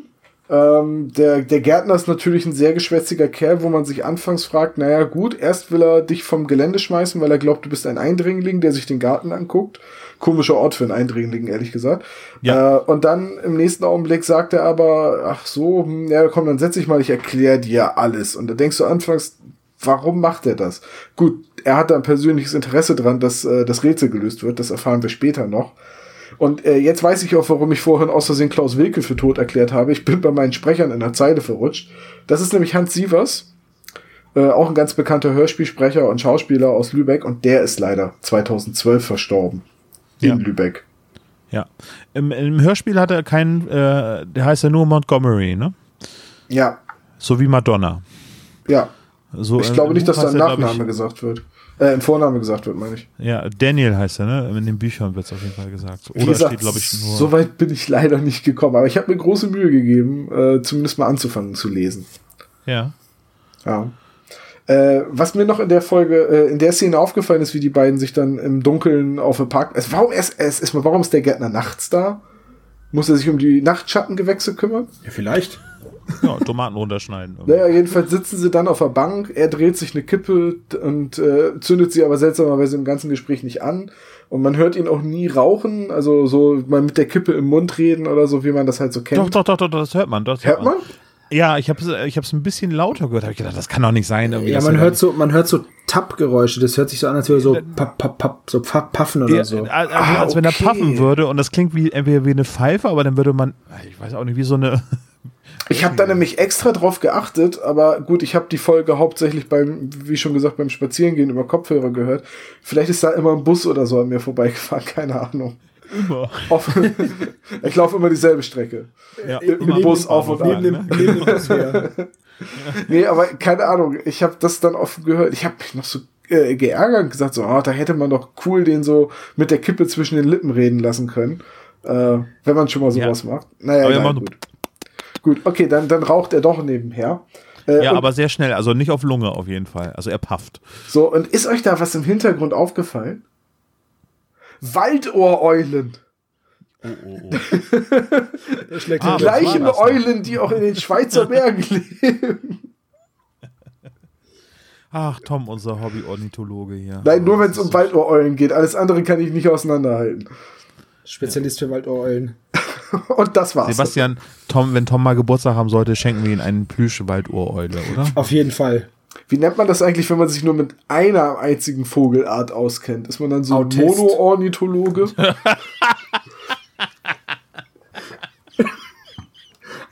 Das nennt sich Autist. Inselbegabung. Oder Sowas wie Kevin. Großkreuz. Inselbegabter Fußballautist. So Ro- Robinson Crusoe, der hatte auch eine Inselbegabung. Ja, und die hieß Freitag. Oh Gott, das wird immer schlimmer. nee, also ich denke mal, das nennt man, das nennt man dann im Fachjargon Fachidiot. Ah ja, okay, gut. Ich kenne mich also nur mit Waldohreulen aus. Die erkenne ich sofort, weil die drei Fragezeichen, also Europa benutzt da halt das gleiche Soundsample wie immer, wenn Vögel gebraucht werden. Zack, Waldohreule.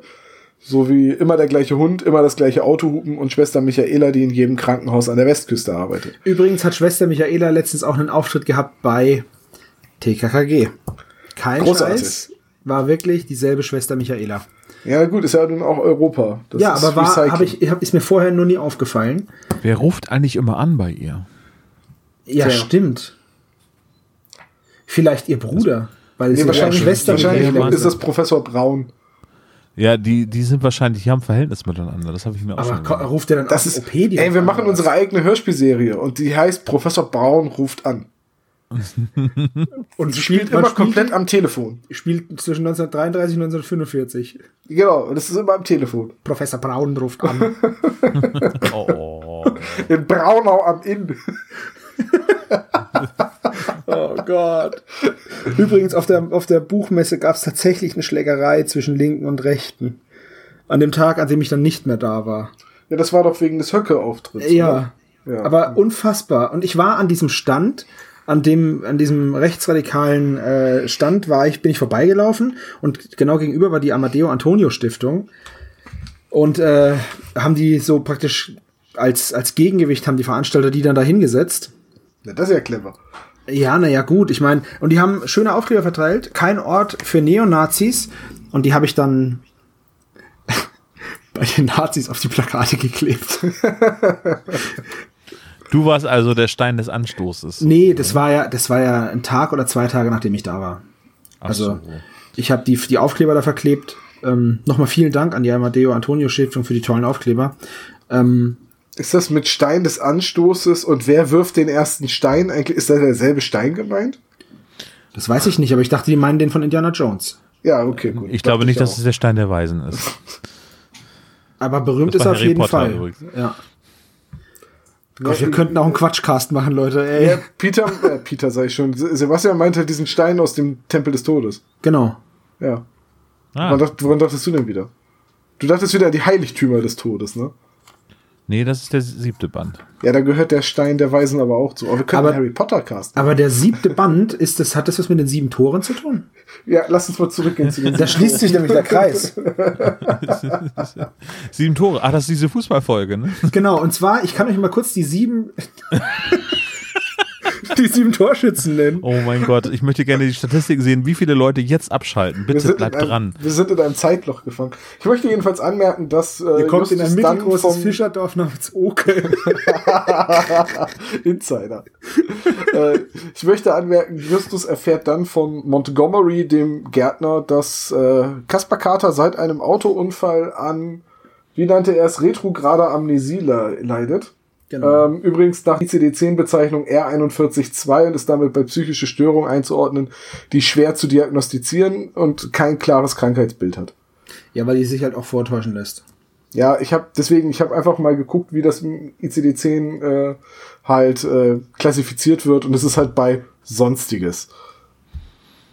Ja, es ist halt schwierig nachzuweisen. Ja. Und vor allem darf Olaf jetzt wieder den, I den ICD-10 verlinken. Das mache ich doch gerne. Knirsch, knirsch. nee, aber ähm, findet Ich ihr bin nicht so auch, glücklich, dass, dass ich bei euch mitmachen darf. das ist so schön. Ja, bitte halt die Klappe. Wir haben gesagt, du darfst mitmachen, wenn du die Klappe hältst. Äh, Findet ihr nicht aber auch, dass der Gärtner so ein bisschen äh, sehr geschwätzig ist und da Justus einfach enorm viele Erkenntnisse einfach mal so in den Schoß fallen? Naja, Justus muss halt bedenken, als Justus sich umgedreht hat von dieser Klippe, hat er in dieses Wahrheitsserum injiziert. Das hat er ja in seinem Detektivgürtel drinne gehabt und ähm, das hat er ihm dann einfach reingeschlumpft. Ist es mehr so ein Batman-Detektivgürtel oder mehr so ein Inspector Gadget-Detektivgürtel? Ich dachte, Justus Jonas äh, ist Batman. Ich fänd's ehrlich gesagt cooler, wenn das so Inspector Gadget-mäßig wäre und da kommt da so ein ausklappbarer Arm mit so einem weißen Handschuh dran raus und der setzt die Spritze. Das wäre voll super. Da kommen erst zwei Arme, einer mit so einem Tupfer, der erst noch die Stelle desinfiziert.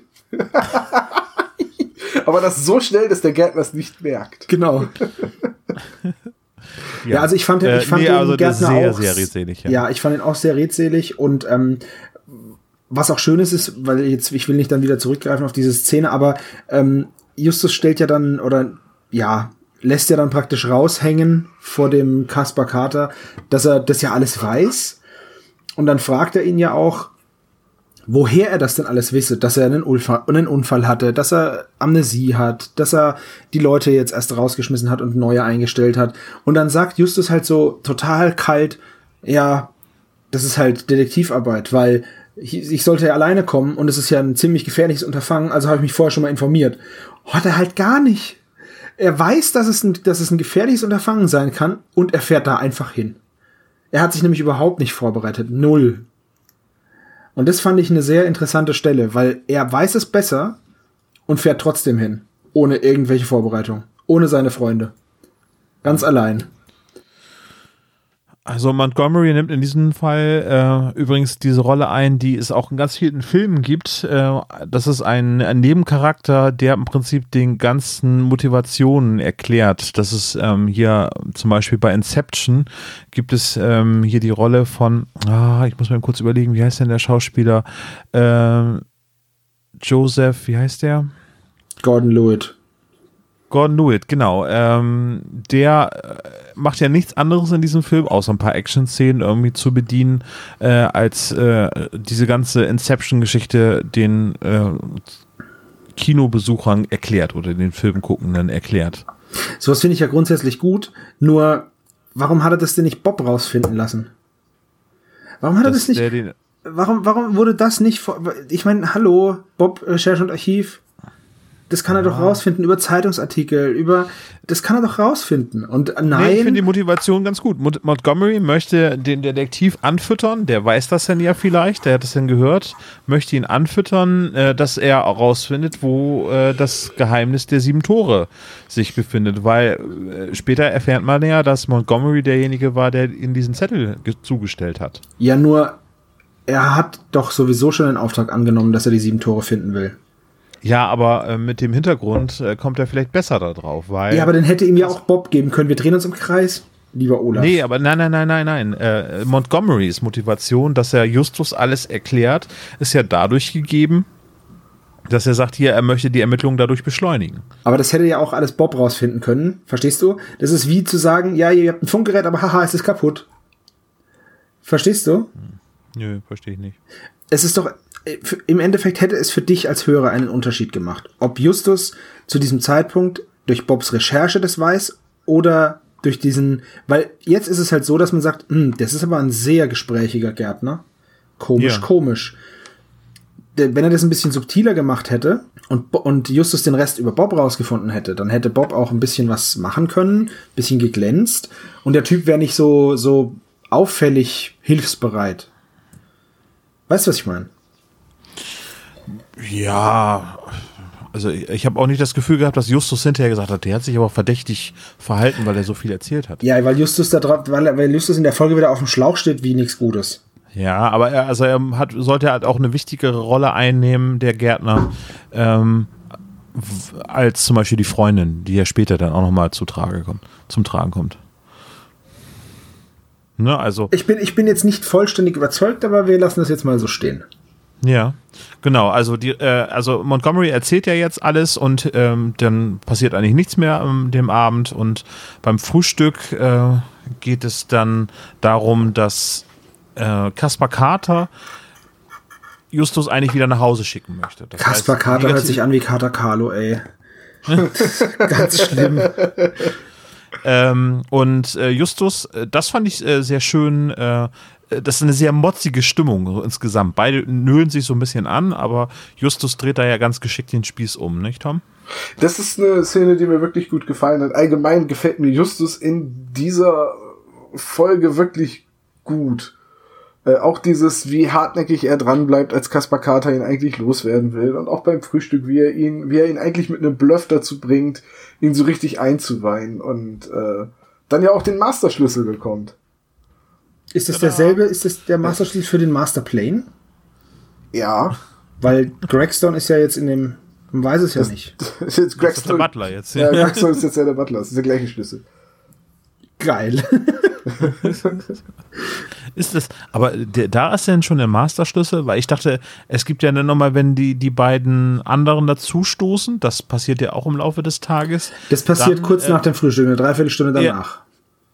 Ach, das ist der schon, also der den Genau, zuwirft. Genau, das genau. ist, das ist das, wo, wo, das ist dann, wo er sagt, du kriegst nachher den Schlüssel, aber er Ja. kriegt da die Zusage, dass er ihn halt bekommt. Und dann kommen ja äh, Peter und Bob endlich Ja. Ähm, und da ist es dann halt so, das war auch eine super Szene, wie sie unten in der Halle stehen und ähm, beziehungsweise Justus holt sie vor der Tür ja ab, dann gehen sie rein und dann äh, steht halt, Carter steht dann oben an der Brüstung und dann stellt Justus, weil er halt nett ist, seine beiden Freunde nochmal vor. Die Karte wurde schon vorher vorgelesen, am Tag davor. Und sagt, ja, das sind meine Kollegen Peter Shaw. Und dann sagt er von oben, ja, ja, ja, und Bob Andrews, du hast mir die Karte schon gestern gegeben. Nur, woher weiß er denn, wer wer ist? Das kann er ja nicht wissen. Steht da nicht drauf. Naja, der, der Typ, der langweilig aussieht, ist halt Bob Andrews. Ja, aber steht ja nicht drauf, Mr. Langweilig Bob Andrews auf der Karte. Und der zitternde Schisser ist halt Peter Shaw. Das ist doch hinlänglich bekannt. Stimmt, hat er vorher Guck mal, Skinny wir reden hier von Folge 108, ne? Das heißt, vor nicht mal zwei Jahren, nicht, vor nicht mal einem Jahr waren die drei Fragezeichen gerade in allen landesweiten Zeitungen, weil sie ein Atombombenlager auf Makatao gefunden haben. Äh, entsprechend wird er schon mal Bilder gesehen haben. Aber wenn er Bilder gesehen hat, warum wundert er sich dann, dass sie so jung sind? ja, das 2003 waren die Zeitungen halt noch nicht so, so hoch. Ja, man sieht auf äh, Zeitungsartikeln auch immer älter aus. Ja, ja, das kenne ich. Und 10%, und 10 dicker, hm, klar. Je nach Auflage. Oh Gott. Ach du lieber Gott. Also, sie gehen in den Keller. äh, nachdem sie den Schlüssel haben und dann. Nachdem Justus erstmal den Schlüssel nicht fangen kann. Ist auch so eine, so eine Szene, wo, wo Justus wieder so ein bisschen lächerlich gemacht wird. Er kann halt nix in der Folge. Nicht mal fangen, Naja, oder? ja, ich, kenne, ich kenne einige, die nicht fangen können. Ja, aber man thematisiert es halt wieder, weißt du? Ja. Ich mir denke, hm, Sollte die Situation vielleicht ein bisschen auflockern, so, ne? Und ein paar Charakterzüge äh, wieder hervorheben, ne? Also Justus ist ja durchaus öfter tollpatschig. ja, aber will ich jetzt eine gruselige Stimmung oder will ich das dann Naja, du kannst ja nicht den, den Gruselfaktor die ganze Zeit auf dem gleichen Pegel halten. Der nutzt sich das so sehr ab. Das, das, diese, Gru- dieser Gruselfaktor wird ja erst danach dann wieder irgendwie äh, gesteigert, indem es wieder einen Jumpscare gibt. Nämlich, äh, dass auf einmal äh, der Butler sie unten im Keller überrascht. Genau, weil sie wollen nämlich dann in den Keller und das hieß auch, ja, okay, hier ist der Schlüssel zum Keller, aber geht bloß nicht in die Türen unten im Keller. Ihr dürft runtergehen, aber nichts aufmachen. Wie sinnvoll ist das denn? Warum brauchen die denn den Schlüssel dafür? Vor allem das Allergeilste ist, dass sie den Schlüssel für die Kellertür kriegen, aber die beiden Räume, für die passt der Schlüssel nicht. Was ist das denn für ein Masterschlüssel? Das ist total blödsinnig. Das- ja. Vor Also das ist nur, damit Peter mal wieder seine Dietriche benutzen kann, weil die genau wissen, dass wir den Klischee-Koeffizienten im Auge haben. Ja. Das haben, die, das haben die 2003 schon vorausgeahnt. ja. Vielen Dank, André Marx, für diesen. Irgendwann wird ein. Podcast kommen. Ja, genau. Und sie werden sich fragen, warum Peter den, äh, den Dietrich benutzt und nicht den Schlüssel. Ja, also das fand ich, fand ich eine seltsame Szene, vor allem, indem er sie noch darauf hinweist, aber da geht ihr nicht rein. Ist halt auch wieder so, ja, mach, mach, mach, mach, mach. ja, das ist wieder, bitte nicht den roten Knopf drücken. genau ja, das. also ich, ich schätze das so ein, dass es halt wieder eine Szene ist, die das Ganze so ein bisschen spannender gestalten sollte, weil es sonst sehr ähm, ruhig äh, vonstatten geht. Aber genau das meinte ich ja. Erst wird die Spannung aufgebaut, aber wehe, ihr geht in die Tür und dann lässt Justus den Schlüssel fallen. Das macht doch gar keinen Sinn. Warum, Ja. warum mache ich denn die Stimmung wieder kaputt? Ich weiß nicht, weil er ihn halt einfach fallen lassen. Wahrscheinlich wird es so, äh, das müssten wir vielleicht nochmal im Buch nachgucken. Nee, können wir nicht, ne? Tom äh, könnte das vielleicht mal kurz nachblättern. Ich vermute, weil ähm, die drei Sprecher ja immer gemeinsam das aufnehmen, dass sie ja wirklich in dem Moment sich einen Schlüssel zugeworfen haben und dass Oliver Rohrbeck in dem Fall einfach den Schlüssel hat fallen lassen. Und das haben sie halt einfach schauspielerisch so überspielt. Das wäre natürlich cool. Das ist jetzt eine gewagte These, die bestimmt äh, in den Kommentaren bei uns auf spezialgelagert.de oder auf Facebook oder Twitter oder sonst wo Instagram widerlegt und YouTube. Kann. Irgendwie, ja, bei Instagram, wenn da jemand mir eine These widerlegt, dann Respekt. Aber versucht es mal über Instagram, genau. Ähm, dann äh, könnte ich mir das ganz gut vorstellen, dass das genau so gelaufen ist, irgendwie, dass die dann gesagt haben, hier, ich werfe hier den Schlüssel zu und dann gibt's halt dieses typische Geräusch, wenn man einen Schlüssel fängt. In dem Fall hat es aber dann Oliver Rohrbeck nicht hinbekommen, hat den Schlüssel fallen lassen und hat dann improvisiert. Das wäre eine sehr schöne Geschichte drumherum. Tom guckt es gerade nach. Nee, nee, nee. Nee, Na, wie denn auch? Ich war kurz eingenickt, Entschuldige. nee, ich weiß gerade nicht, wie ich das nachgucken sollte. Nee, äh, weiß ich nicht. Ja. Hätte, hätte ich jetzt wirklich in, der, äh, in dem Buch blättern sollen oder was? Das finde ich doch nie im Leben so schnell. Nee, ja, das stimmt, hast du recht. Also, falls es jemand von unseren findigen Hörern herausbekommt, Kommentare. findige Hörer, die das dann finden. Voll witzig. halt jemand, der das Buch schon gelesen hat, im Gegensatz zu mir. Ich werde es übrigens jetzt auch nicht weiterlesen. Ja, Gut, okay. ich tu, tu mich da auch schwer mit, ähm, Bücher zu lesen, wo ich die Handlung schon kenne. Ja, deswegen lese ich auch zum Beispiel nicht die Bibel. Also wir sind jetzt im Keller. Dann sind wir im Keller und wir durchsuchen die Räume, weil Peter die Dietrich hier dabei hat. genau, mutwillig macht er sie, also äh, widerwillig macht er sie auf. Ja. Nicht mutwillig, widerwillig. Und äh, dann finden wir da unten drin einen Haufen Möbel, Akten. In dem anderen Raum sind dann noch Klamotten und weitere Möbel. Und dann sieht man halt, dass der komplette Hausrat von Caspar Carter da unten in diesen zwei Kellerräumen gelagert wurde. Und ich möchte dazu sagen, es ist vielleicht nicht der beste Lagerplatz, weil dieser Gang in den Keller, der mündet im Wasser. Also es, ist ein, es gibt einen Weg zum Strand, aber während sie die Treppe runterlaufen, merken sie schon, oh, hier wird's nass, weil wohl, ähm, wenn die Flut kommt, geht wohl die halbe, ist wohl die halbe Treppe unter Wasser. Jetzt frage ich mich, warum man seine Möbel und Klamotten und Dokumente in einen saufeuchten Keller räumt. Nee, ich glaube, die Kellerräume, die können ja durchaus irgendwie eine Erhöhung haben, dass das Wasser da nicht. Äh, Luftfeuchtigkeit kennst du aber. Ja, das habe ich schon mal gehört. So, ne? Und Schimmelbildung und so. Also, Ja. ich, ich, ich, äh, hm, es hat vielleicht auch einen Grund, warum man Sachen trocken lagern möchte. Und wie viel Luftentfeuchter will er da unten reinstellen? Ich meine, da ist ja alle sechs, alle sechs Stunden ist das Ding komplett überflutet. Alle zwölf Stunden. Sechs Stunden hin, Flut, dann sechs Stunden ist Ebbe, dann wieder hin, ist immer Flut. So. Also er hat alle, alle zwölf Stunden ist sein Keller halb überflutet. Ist jetzt nur mir Ist so. das so? Ich habe das, ich habe das gar nicht so in Erinnerung. Ich auch überhaupt nicht. Ich habe überhaupt gar keinen Tunnel, der direkt ins Wasser führt in Erinnerung. Ich der auch Folge. nicht. Es ist ein Weg, der zum Strand führt und dann laufen sie die Treppe runter und dann sagt, äh, dann auf einmal macht's Platschgeräusche und dann sagt halt Bob so, oh, die Treppe ist bestimmt halb über unter Wasser, wenn die Flut kommt. Ehrlich? Ja, hört ihr denn eure Folgen nicht? Doch, ich habe die doch eben gerade erst gehört. Ich erinnere mich da null dran. Ich höre das nochmal nach, Servo. Ich äh, werde dich darauf in der Zwischenfolge festnageln. Ja, bitte. Ja, das ist ein guter Punkt. Also ich habe das überhaupt nicht auf dem Schirm, aber ihr, ihr kennt ja das Problem, ich äh, nicke regelmäßig ein bei diesen Folgen. Die Folge ist auch, die Folge ist, mehr beim Autofahren. Nee, beim Autofahren ja, nee. So als Narkoleptiker irgendwie ist das nicht so richtig lustig, ne? also, Nee, äh, aber ernsthaft, ich habe das überhaupt nicht auf dem Schirm. Es erinnert mich jetzt an äh, die, wie heißt das, die feurige Flut oder sowas, aber ja, nee, also glaubt mir es einfach. Oder hört's Ja, ja. nach. Also, ja. gut. Wir, wir werden da tatsächlich mal in der Zwischenfolge drauf eingehen. Also, auf jeden Fall ähm, sind da da unten alle Möbel, die vorher oben im Haus waren. Und ein Haufen Akten und es ist auch alles durchwühlt und alles durcheinander, also nicht irgendwie sinnvoll gestapelt, sondern alles einfach nur in diese Räume gepfeffert. So sieht's da unten jetzt aus. Und dann finden sie was. Äh, in dem zweiten Raum finden sie dann einen Haufen Dokumente äh, über Sekten und ähm, gestohlene Schmuckstücke, Skarabäen und Fotos von so einem Yogi da irgendwie. Und äh, die nehmen sie dann an sich und verkrümeln sich wieder aus dem Keller. Bevor, vorher haben sie natürlich noch den Butler ausgesperrt, der ihnen einen Todes, äh, einen, einen, einen tödlichen Schrecken eingejagt hat noch. Den haben sie noch ausgesperrt, Justus. Ja, der, der baut da unten seine geheime Basis. Ja, der, der schleicht halt immer um sie rum und dann, ähm, und, aber finde ich auch sehr interessant, er schleicht um sie rum, weil er sie beobachten will. Dann gehen sie in den Keller und er haut hinter ihnen die Tür zu und dann schließt Justus ab und sagt, haha, das wird er sie jetzt aber schön ärgern. wo frage ich mich, warum haut denn er überhaupt die Tür zu, wenn er sie beobachten will? Warum geht Justus davon aus, dass er keinen Schlüssel hat? Das finde ich viel erstaunlicher. Richtig, stimmt. Da, da habe ich noch gar nicht drüber nachgedacht. Oder vielleicht hat er den Schlüssel stecken lassen und deswegen mussten sie die Türen knacken. Ja. Doof, wenn man keine Zeitung und einen vermuten, Schraubenzieher dabei hat, ne? Das ist dann also auch wieder eine Szene, die nur dafür gemacht ist, um zu sehen, irgendwie, ja, den Butler können wir aus dem Kreis der Verdächtigen auch noch nicht streichen, so.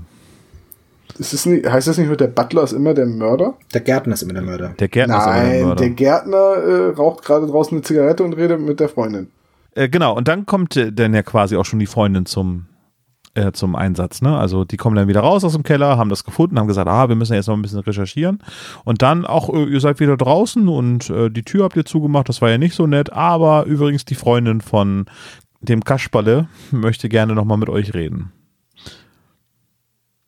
So, äh, und das verstehe ich nicht. Also, äh, ich habe mir das mal versucht irgendwie vorzustellen, der äh, Kaspar Kater hat sein Gedächtnis verloren. Der kann sich an, äh, der hat eine partielle Amnesie äh, und kann sich an einen, einen bestimmten Zeitraum nicht mehr erinnern. Er kann sich an seine Kindheit erinnern und an seine Familie und so weiter, aber nicht an Dinge, die, ich weiß nicht, sind es neun Monate oder so? An die letzten neun? Monate, an die letzten neun Ja. Monate kann er sich null erinnern.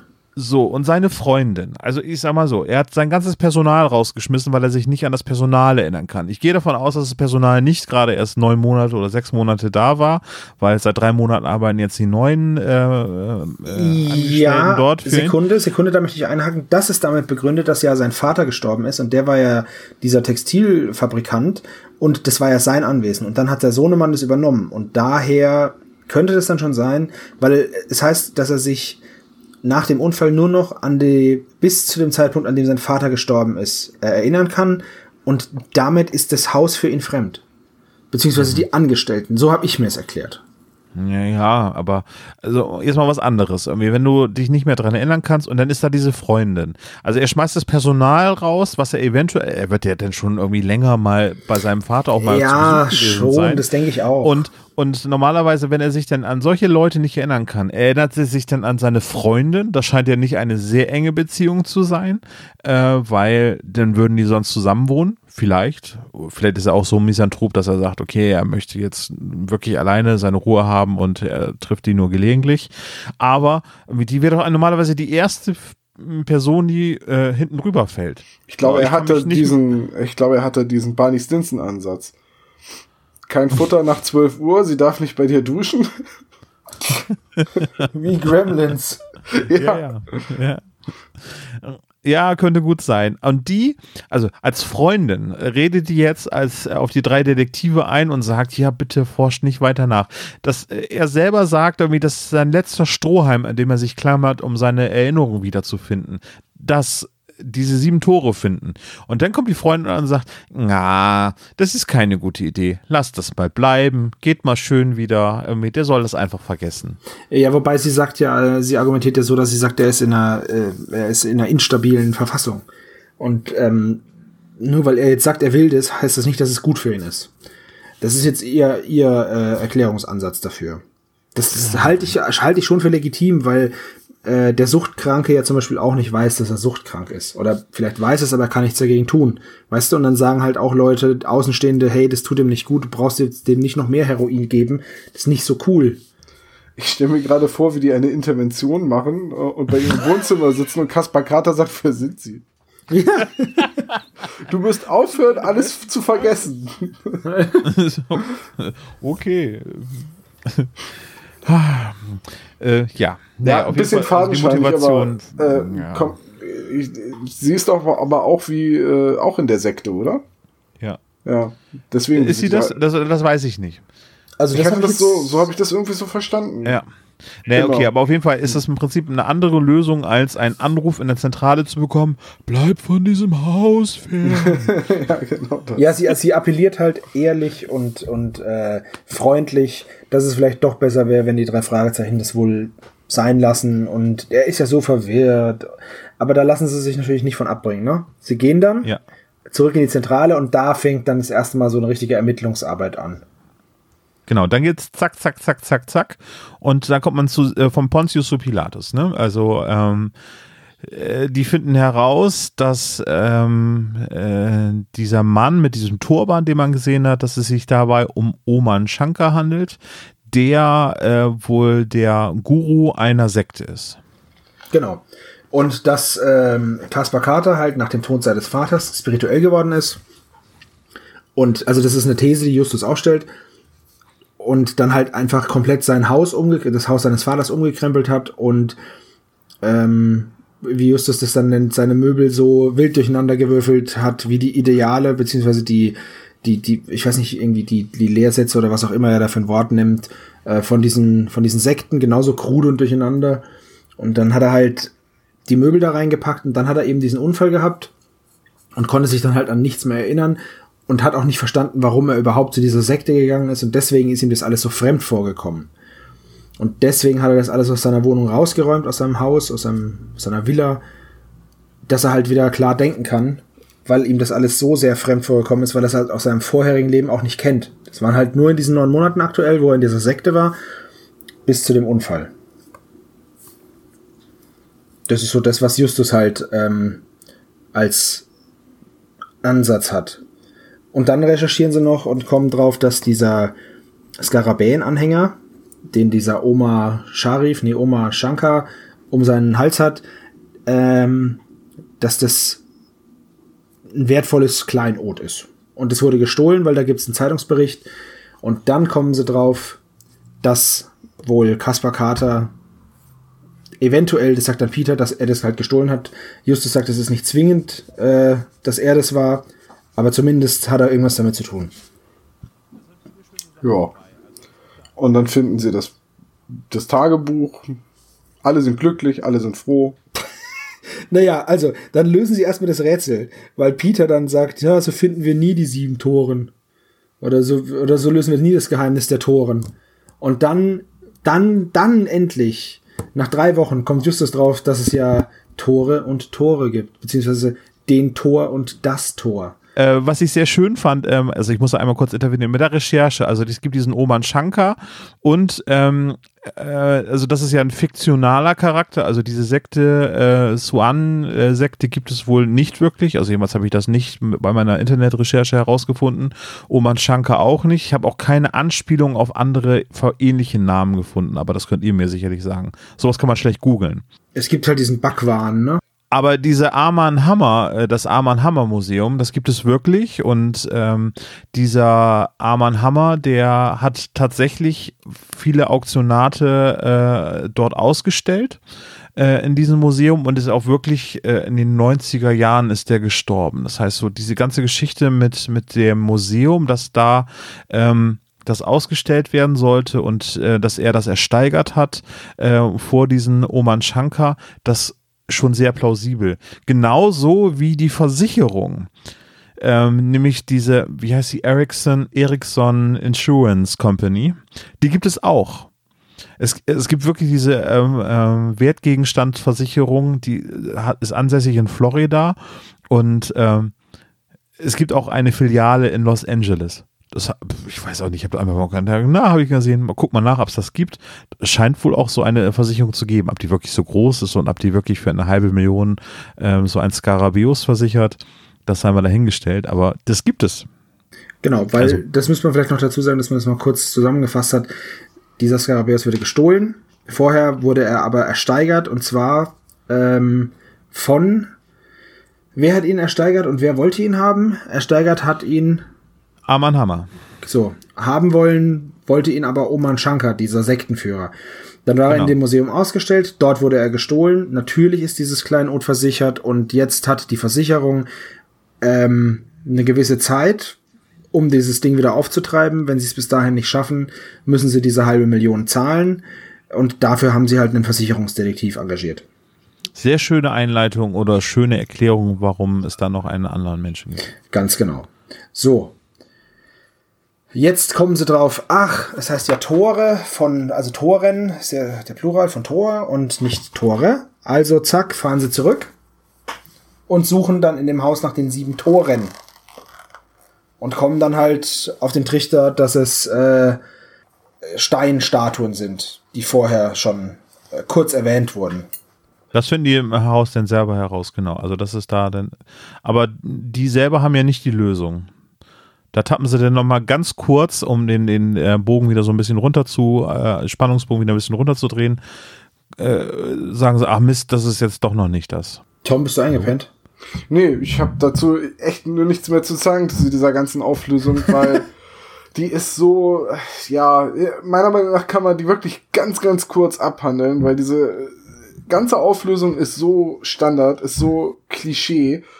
Ähm, ja, da, da ist dann wieder äh, der Bösewicht, der mit der Pistole aus dem Hintergrund kommt, der so, nachdem die drei Fragezeichen das Rätsel gelöst haben, so äh, wie es schon Indiana Jones gemacht hat, wo dann Donovan auf einmal doch noch auftaucht und aus dem Heiligen Gral trinken will und äh, dann wird er übertölpelt, weil dann kommt wieder der Gute dazu, der natürlich auch eine Waffe hat und Nee, der Gute ah. hat keine Waffe, der Gute zieht ihm die, den Teppich unter den Füßen weg. Mal, dazu muss man sagen, der Gärtner ist der. Ja, und daraufhin hat Bob dann die Waffe. Genau, der Gärtner ist der Bösewicht, der Butler ist der Gutewicht und es kommt halt heraus, dass der Butler ein äh, Versicherungsdetektiv von dieser Ericsson Insurance genau.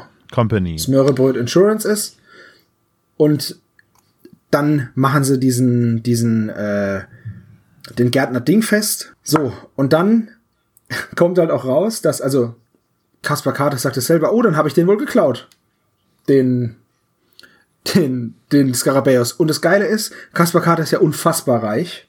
Also ist die Motivation, dass er es gestohlen hat, weil er sie diesem Oma Shankar geben wollte. Diesen, diesen Anhänger. Das ist der einzige, die einzige Motivation, die er hat, weil ums Geld geht's ihm nicht.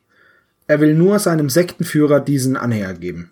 Muss ganz ehrlich sagen, diese ganze Auflösung am Ende ähm, finde ich unglaublich schwach und unglaublich Standard. Also das hat mich sehr, sehr enttäuscht. Ich äh, wollte jetzt auf meine äh, Analogie zu einer anderen Folge kommen, nämlich genau zum Labyrinth der Götter, weil im Grunde genommen, wenn ich mir die Folge anhöre äh, oder je häufiger ich sie angehöre, desto mehr Übereinstimmung finde ich ähm, mit dem Labyrinth der Götter. Es gibt ein zentrales Rätsel, wo die ganze Folge drauf aufbaut.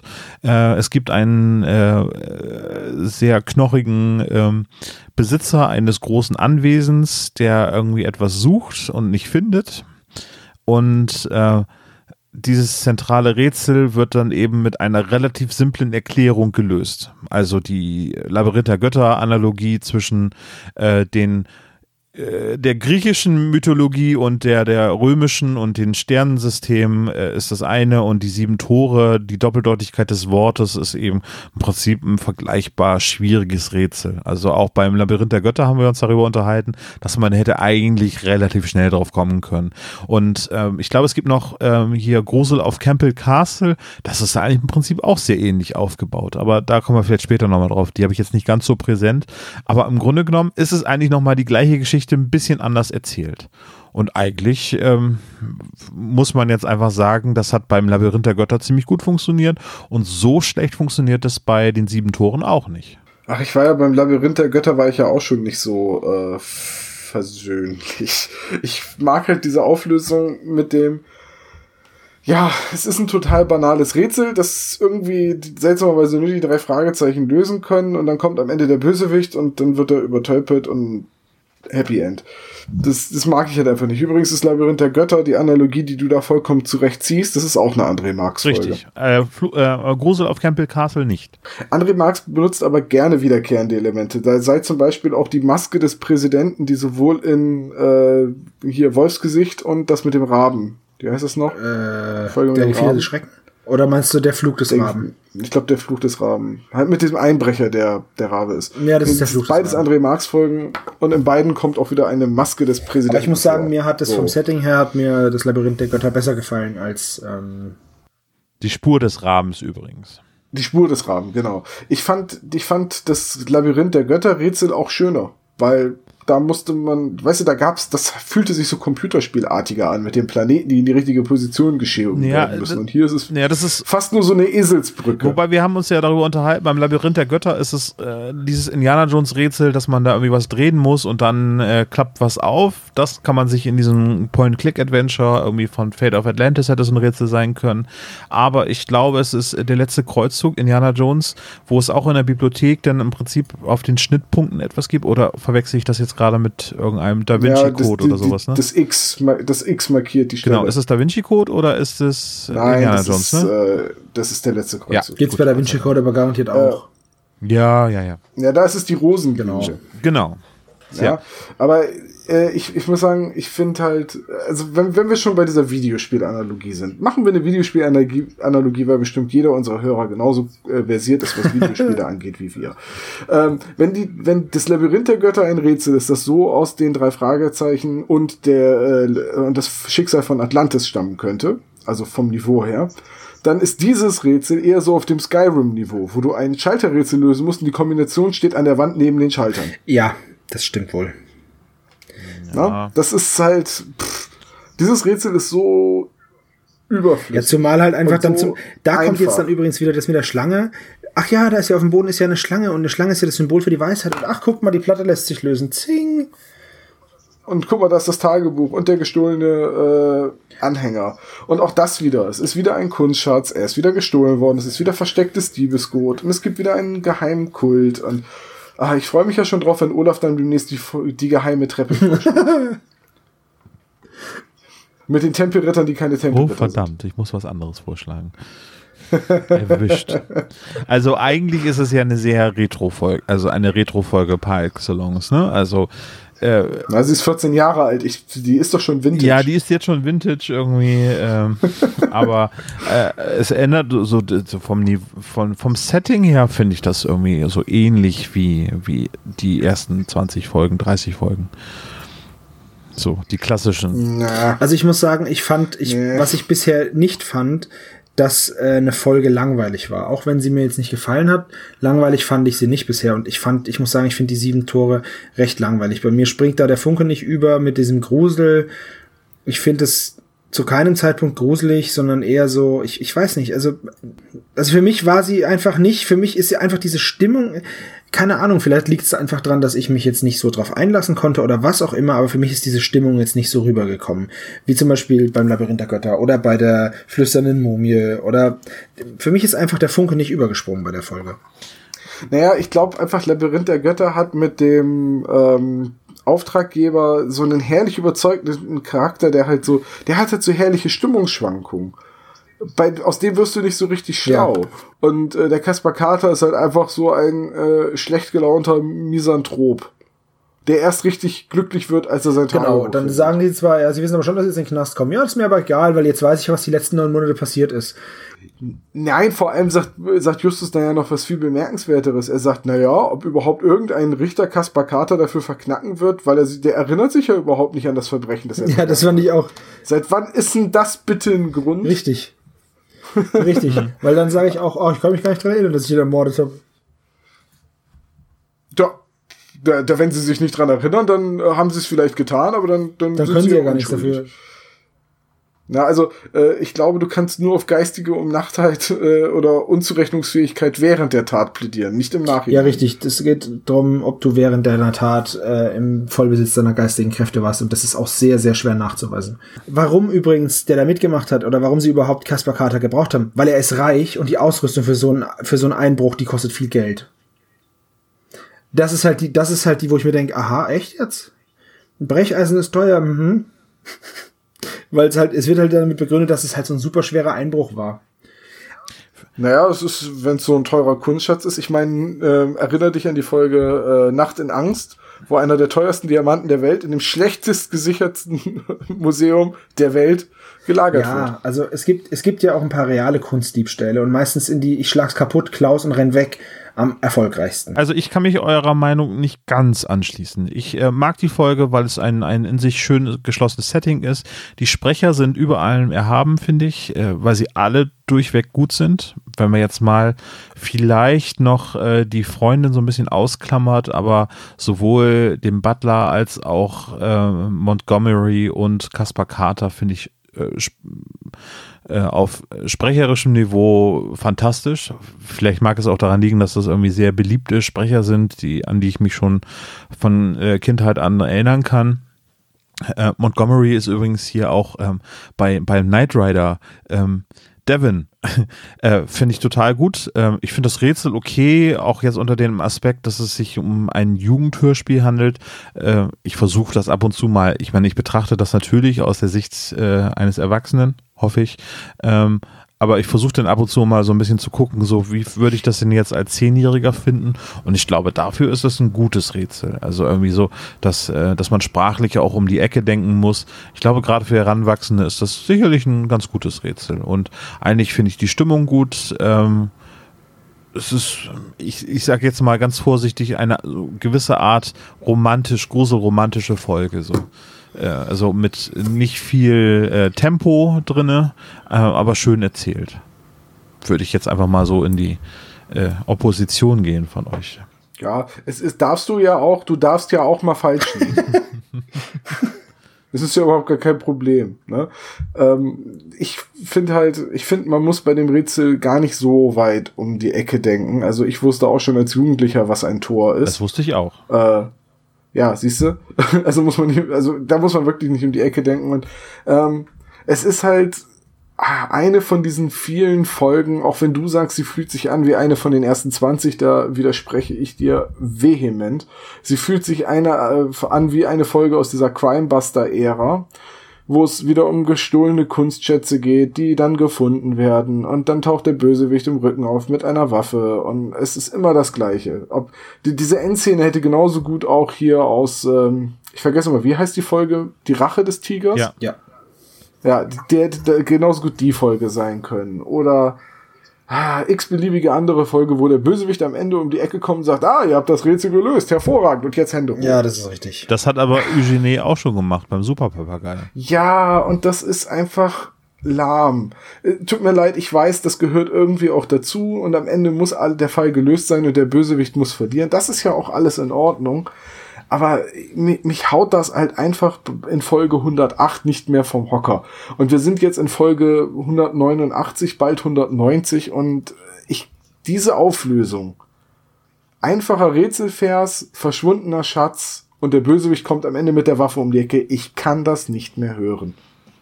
Und vielleicht bin ich deswegen auch so unversöhnlich, was diese Folge angeht, aber das habe ich einfach über. Und äh, ich fand die sieben Tore schon immer öde. Hm. Ist einfach nicht meine Folge. Hm. Mhm, mh, mh. Das Einzige, was ich wirklich mag, und da stimme ich dir zu, sind die Sprecher. Die sind alle durch die Bank weg super. Ob das jetzt Hans Sievers ist oder Wolf Rathjen oder Klaus Wilke. Äh, alles drei super Sprecher. Die äh, Freundin hatte jetzt einen sehr kurzen Auftritt, die habe ich auch, auch nach wiederholtem Hören gar nicht so im Ohr. Ähm, aber auch die war in Ordnung. Da ist jetzt nicht so ein Totalausfall. Das waren dann aber auch schon alle Sprecher, ne? Wir haben nur vier. Sieben. Ja, und die drei naja, die drei, also bitte, dass die drei Fragezeichen dabei sind, ist ja wohl. Ja, schon klar. Naja, ich würde übrigens sagen, dass Peter bis auf die Dietriche in dieser Folge fast vollständig überflüssig ist. Ja, und, also ja. äh, wäre es jetzt wirklich der Kellerschlüssel gewesen, äh, der überall zu öffnen wäre, dann hätte Peter gesagt, ihr braucht mich hier ja gar nicht. Richtig. Ich habe auch nur darauf bestanden, dass wir die äh, drei Fragezeichen mitziehen, weil wir sie bisher immer mitgezählt haben. Ja. ja. Also von daher, ähm, ja, das Einzige, was diese Folge vielleicht etwas abhebt, ist die Amnesie des Auftraggebers. Ich glaube, das ist so noch nicht vorgekommen. Ja, aber es gibt schon mehrere, es gibt schon mehrere Folgen mit Amnesie. Also, aber auch nicht so viele. Naja, warte also mal, mir fällt jetzt spontan nur der Hashimi. Ja, ja nee, und beim finsteren, nee, beim, doch beim finsteren Rivalen, das ist doch das, wo, wo Bob dann auch vergisst, wer er ist und dann Skinny Norris bester Freund wird. Dafür das ist aber später. Ja, aber ja, das ist ja aber immer Bob. Ja, aber das ist ja, es ist ja wurscht, ob das später ist. Es ist. Ich wollte nur sagen, es ist nicht die einzige Folge. Nein, aber dass, dass der Auftraggeber Amnesie hat, kann ich mich jetzt spontan nicht so schnell dran an eine andere Folge erinnern. Gibt es noch, jetzt gerade keine Gibt's noch weitere äh, Fazite, die ihr ziehen wollt? Nee, also ich würde es nicht ganz so hart sehen wie Tom, aber ich finde sie auch.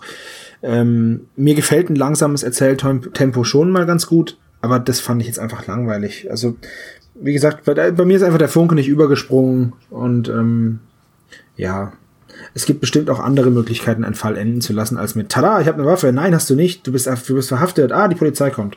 Also ja, das, aber das stört mich tatsächlich. Also ja, das stört mich, aber was mich noch viel mehr stört, ist, dass es wieder um einen gestohlenen Kunstgegenstand geht. Ja, Echt, wir übernehmen jeden Fall. Hauptsache, er hat was mit gestohlenen Kunstgegenständen zu tun. Ja, was soll es denn sonst sein? Mord und Totschlag gibt es halt nicht. Ja, aber Entführung geht zum Beispiel. Oder aber Olaf, nimm, nimm doch mal das StGB zur Hand. Es gibt bestimmt eine Menge Verbrechen, die nicht äh, Richtig. Kunstdiebstahl, ja. Kunstdiebstahl ist sowas von speziell, das gibt's heutzutage fast gar nicht mehr. Justus Jonas, ich möchte euch beauftragen, weil ich 50 Mal falsch geparkt habe. ich wusste, dass du falsch parken sollst. Ich sagte StGB und nicht BGB. Ah. ich meinte das Strafgesetzbuch und nicht Ordnung. Das wäre das Steuergesetzbuch gewesen. Tja, die wirst du dann ja alle schön in den Shownotes verlinken. Es ist alles in allem eine ne durchschnittliche drei Fragezeichen Folge und das ist keine Kritik, das ist ein Kompliment, weil drei Fragezeichen Folgen sind im Schnitt gute Hörspiele. Drei, Fra drei Fragezeichen Folgen sind wie Pizza. Selbst eine schlechte ist immer noch okay. Ja, aber hier der Plot ist halt einfach, das ist so die Margarita. Ja, es ist halt schon sehr dünn. Also und was ist Todesflug? Ja. Todesflug ist Pizza Todesflug Hawaii ist mit Sardellen. Alles mit Anchovies. und Zwiebeln. und hartgekochten Eiern. Oh. Nichts Schlimmeres auf Aber Pizza ich muss ganz ehrlich sagen, Sardellen auf der Pizza sind geil. Ich, ich mag auch Eier auf Pizza. Finde die geil. Sardellenpizza ist richtig lecker. Ich habe mal, ein Kumpel hat mal seine Spezialpizza bestellt und dann habe ich die, und dann hat er mir die angeboten. Ich habe reingebissen und habe das Würgen gekriegt. Mir ist wirklich schlecht geworden. Er hat gesagt, was ist da drauf? Und er, Salami, Schinken, Thunfisch und hartgekochtes Ei. Das ist die spezial gelagerte Sonderpizza. Nee, auf keinen oh, Fall. Ich find, das finde ich jetzt auch nicht so toll. Also ich habe gegen nichts von diesen, nee. von diesen Zutaten habe ich was, aber in der Kombination ist glaube ich nicht so toll. Ja, das stimmt. Aber wir könnten wirklich mal unsere eigene Pizza rausbringen. Dann machen wir einen Koch. Meine ist mit Sardellen. Das kriegen dann alle Patreons ab 3 Euro. Alter Schwede, jetzt geht das schon wieder los. Tom ist völlig von der Gier zerfressen. Du merkst so, es, Sebastian. Ne? Wir kommen jetzt zum Klischee-Koeffizienten. Und zwar. Danke, ich hätte es nicht schöner wenn, sagen Wenn können. du das und sagst. Zwar haben wir nichts auf der, äh, in der Zentrale bzw. im Schrottplatz. Da passiert nichts Klischee-behaftetes. Es gibt keinen Cotter, es gibt keinen Reynolds in der Folge. Das erste, was wir haben, ist Bob war in der Bibliothek. Einmal sind fünf Punkte. Bob war im Zeitungsarchiv, das gibt einmal fünf Punkte. So, und jetzt habe ich hier was angekreuzt. Peter hat Angst vor dem Übernatürlichen. Und da bin ich mir jetzt gerade gar nicht mehr so sicher. Warum habe ich das angekreuzt? maximal könnte natürlich sein, Das maximal falsch, ne? könnte sein, dass er sich ganz kurz fürchtet, äh, als Kaspar Carter oben an der, Ja, genau die Szene meine Mhm. Weil da ist nämlich da, da- weil, weil da hat Peter wieder Angst vor der dunklen Gestalt aus genau, den Schatten. das könnte maximal Die- sein. Dann würde ich sagen, wir lassen es doch drin. Genau, Einmal machen zehn wir erstmal unter Vorbehalt. Dann haben wir, er hat Dietriche dabei und nutzt sie. Widerwillig, aber er macht's. Zehn Punkte. Äh, spr er springt rüber und äh, ähm, hat alles durchschaut, sagt aber nichts. Das ist aber nur ein ganz kurzer Moment. 25 Punkte geben wir dafür. Justus dicker Bauch ist zu etwas Nutze. Also wird er quasi Pummelchen genannt. Fünf Punkte. Es geht um einen Kunstdiebstahl. Echt jetzt? Bist du sicher? Ich bin Ja, mir gar nicht mal, ich bin mir gar nicht so sicher. Kunstgegenstand. das- Dieser Skarabäus ja, ist natürlich ein ist es ein Kunstgegenstand. Kunstgegenstand. Herrgott, es geht um Kunstdiebstahl. 50 Punkte. Ach so, das war Sarkasmus. Du brauchst einen Sarkasmus. Ich hab's hochgehalten, aber du musst halt besser hingucken. du bist so weit weg. Sam. So, jetzt äh, hat Tom äh, gesagt, es gibt ein debiles Lachen am Ende. Nö, gibt es nicht. Also jedenfalls nicht von den drei Detektiven, sondern nur von Kaspar Carter, der irgendwie sich freut, dass er. Ach komm, das ist aber schon ziemlich debil. Da steht auch nicht die drei Fragezeichen lachen wie nicht ganz gescheit, sondern da steht nur debiles Lachen am Ende. Das nicht wer. also von mir aus nehmen wir es raus. Nee, wir lassen es jetzt drin. Ich hab mich überzeugt. Na gut, gut. Also, debiles Lachen, 20 Punkte. Äh, dann mache ich weiter. Der Bösewicht hat eine Waffe. 20 Punkte. Richtig. Sie überwältigen ihn trotzdem. Also ja, der Butler überwältigt ihn, aber Bob schnappt sich sofort die Knifte. 20 Punkte. Die Visitenkarte wird vorgelesen. Äh, 3,14 Punkte. Der Auftraggeber ist der Bösewicht. 15 Punkte. Und es geht um einen versteckten Schatz, Erbe oder Diebesgut, sind nochmal 25 Punkte. Und somit kommen wir auf eine, auf einen Klischee-Koeffizienten von 211 Punkten. Ja, absolut durchschnittliche Genau. Folge. Nichts, nichts Großes, also der Schatz im Bergsee sind wir zum Beispiel bei 226, Silberne Spinne bei 241, bewegen wir uns da in einem ganz normalen Rahmen. Ja, eine sehr durchschnittliche Folge. Also, Genau. die ist nicht so klischeebehaftet, wie man denkt. Ich hätte die deutlich, ich hätte die mindestens 100 Punkte weiter Ja, oben. ich auch. So, Freunde, bevor wir jetzt äh, zum Ende kommen unseres Podcasts, haben wir noch, ich habe zwei Quizfragen für diese Folge erarbeitet. Er arbeitet zwei.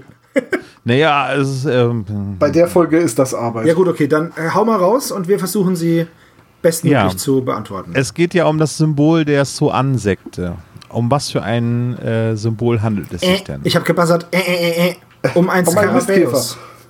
Ja, und wie heißt dieser Skarabius genau? Pildreher. Karl-Heinz? Nee, der hat schon einen Namen, wie der rosarote Panther. Der Tatsächlich, Skarabeus Paulchen? von Sinuris heißt der. Ja, komm. Also ein Skarabäus ist das Symbol. Ja, Frage Nummer zwei. Ich hätte noch eine Bonusfrage, aber eigentlich hatte Sebastian die vorhin schon beantwortet. Dann machen wir erstmal die reguläre Frage. Wie heißt die Versicherung? Ich habe es eben erwähnt. Äh, Ähm, Blackwater das ist ähm, Lars, nee, wie heißt sie? Äh, Arm Ch Charleston and Sons. nee, irgendwas, was so mir fällt gerade auf, dass ich das vorhin falsch gesagt habe. Und zwar super, danke. Die, die Hendrickson Insurance Company. Wusstet ihr, dass es in England die uralt eingesessene Hand-in-Hand Fire and Life Insurance gibt? Nee, das Ja. kann ich nicht. Ja, Olaf kennt ihn natürlich wieder. Ja, sorry. Ich fackel halt nichts ab. Oder Klugscheißer. So, wer hat das Gegentor bei Deutschland gegen Brasilien geschossen? Oscar. Oscar. Richtig. Aus der Mülltonne, direkt raus. Ja, Weil Mann, aber dass du das auch vorlesen musstest, das ist natürlich echt blöd. Ja, aber das wusste ich auch so. Die Frage ja im Vorfeld vorbereitet. Das wusste ich auch so, ja. weil die Eselsbrücke ist das unnütze Mitglied bei TKKG, der Hund Oscar. Das unnütze Mitglied in dieser Nationalmannschaft von Brasilien, Oscar. Siehst du? Ganz einfach. So, Unnütziges Hörspiel bei Europa, TKKG. TKKG ist ganz hervorragend. Ich fand es damals als, als Jugendlicher okay. Heutzutage habe ich Probleme du warst damit. jung und brauchtest die Kassetten. Genau. Naja, gut, Ich, ich, habe mir aber sagen lassen, dass die neueren Folgen wirklich ganz gut sind. sag ich doch. Die alten sind wirklich im, im heut, in der heutigen Zeit sind die schon echt schwer zu hören. Also, da gebe ich dir recht. Aber wenn man sie vor dem Okay. Hintergrund ihrer Zeit halt hört, dann geht's schon. Und die neuen sind okay. Da gibt's nichts. Ja. Okay, also das waren die kurzen Quizfragen zu diesem Hörspiel. Ähm, beim nächsten Mal bereitet denn vielleicht Sebastian mal Quizfragen vor? Ja, wenn sich da halt Quizfragen Oder sollte es anbieten. immer der Gewinner, äh, nee, der, der Gewinner des Votings bereitet die Quizfragen vor. Das können wir Das ist eine gute Hängt Idee. immer Dann, davon ab, welche Folge gewinnt. richtig, dann verliere ich ja, Ja. schon wieder mal das Voting und dann. Äh, da brauchst du ja nichts machen, Sebastian. Ist doch gut, oder? Ja, ich verliere Ich überlege gerade, wie oft ich dann Quizfragen vorbereiten muss. Oh, du Armer. Ey, wir, wir richtig. Eine, furchtbar. in in So, Sieg erkennt Text. man auch die Größe eines Mannes, das weißt du schon, ne? Ähm, ja, dann sind wir noch für heute sind wir durch, ne? Ja. Während wir diese Folge besprochen haben, hat sich uns in unserer Folgenabstimmung auch wieder was getan für Folge 12. Und zwar hatten wir ja vorhin 41 Votes zu, zwei, zu 40 Votes und jetzt haben wir 41 Votes zu 42 Votes. Hervorragend. Es ist ein Elefantenrennen. Vielleicht gewinne ich diesmal mit der Mann ohne Kopf, das wäre voll super. Ich möchte die sieben Tore so bald nicht wieder. Das äh, gilt auch für alle Und Folgen, Vor allem die wir. möchte ich noch. Nee, gar nicht mal. Ich, ich möchte vor allem anmerken, dass ich Wolfsgesicht komplett fertig vorbereitet hatte und dann im letzten Augenblick gewinnt dann die sieben Tore mit einer Stimme Vorsprung. Und ich denke so, nein, das kann nicht sein. Ich würde mich über Kommentare auf unseren Plattformen freuen, äh, von all denjenigen, die die sieben Tore auch mögen. Zeigt mir, dass ihr viele seid. Ach, wir sind Legion. Oh, Ärzte zitiert. Ah, herrlich. Also dann, Ja, es war wieder eine äh, Belustigung erster Kajüte. genau. Verlustigung. Ich hoffe, ihr konntet unserer Rezension, unserer Analyse etwas abgewinnen und habt euch gut unterhalten gefühlt, wo immer ihr uns gerade hört. Badewanne, Laufen, Schlafen, Arbeit, Badewanne. Äh, Wie gesagt, ich hoffe, ihr habt euch alle unterhalten gefühlt und wir hören uns dann beim nächsten Mal mit dem spezial gelagerten Sonderpodcast äh, wieder. Wir schauen dann mal, welche Folge gewinnt. Ich bin ja immer noch dafür, dass meine Folge mal wieder gewinnt. Schatz im Bergsee ist jetzt schon wieder so lange Ja, her. also meine, meine letzte. Folge war Labyrinth der Götter, ne? Also Im Prinzip habe ich ja eigentlich auch gewonnen bei Todesflug, denn es war ja die Folge, in der Bob ins All geschossen. ich sag's doch, bei, bei Todesflug haben wir alle verloren. Ah. Eine wisst sehr ihr was? Ich möchte gar nicht, dass der finstere Rivale gewinnt, weil einfach ihr beide unausstehlich seid, wenn ihr verliert. Boah, genau, Olaf, das war der einzige. natürlich. Das, das war's jetzt. Ah, macht's gut. Tschüss.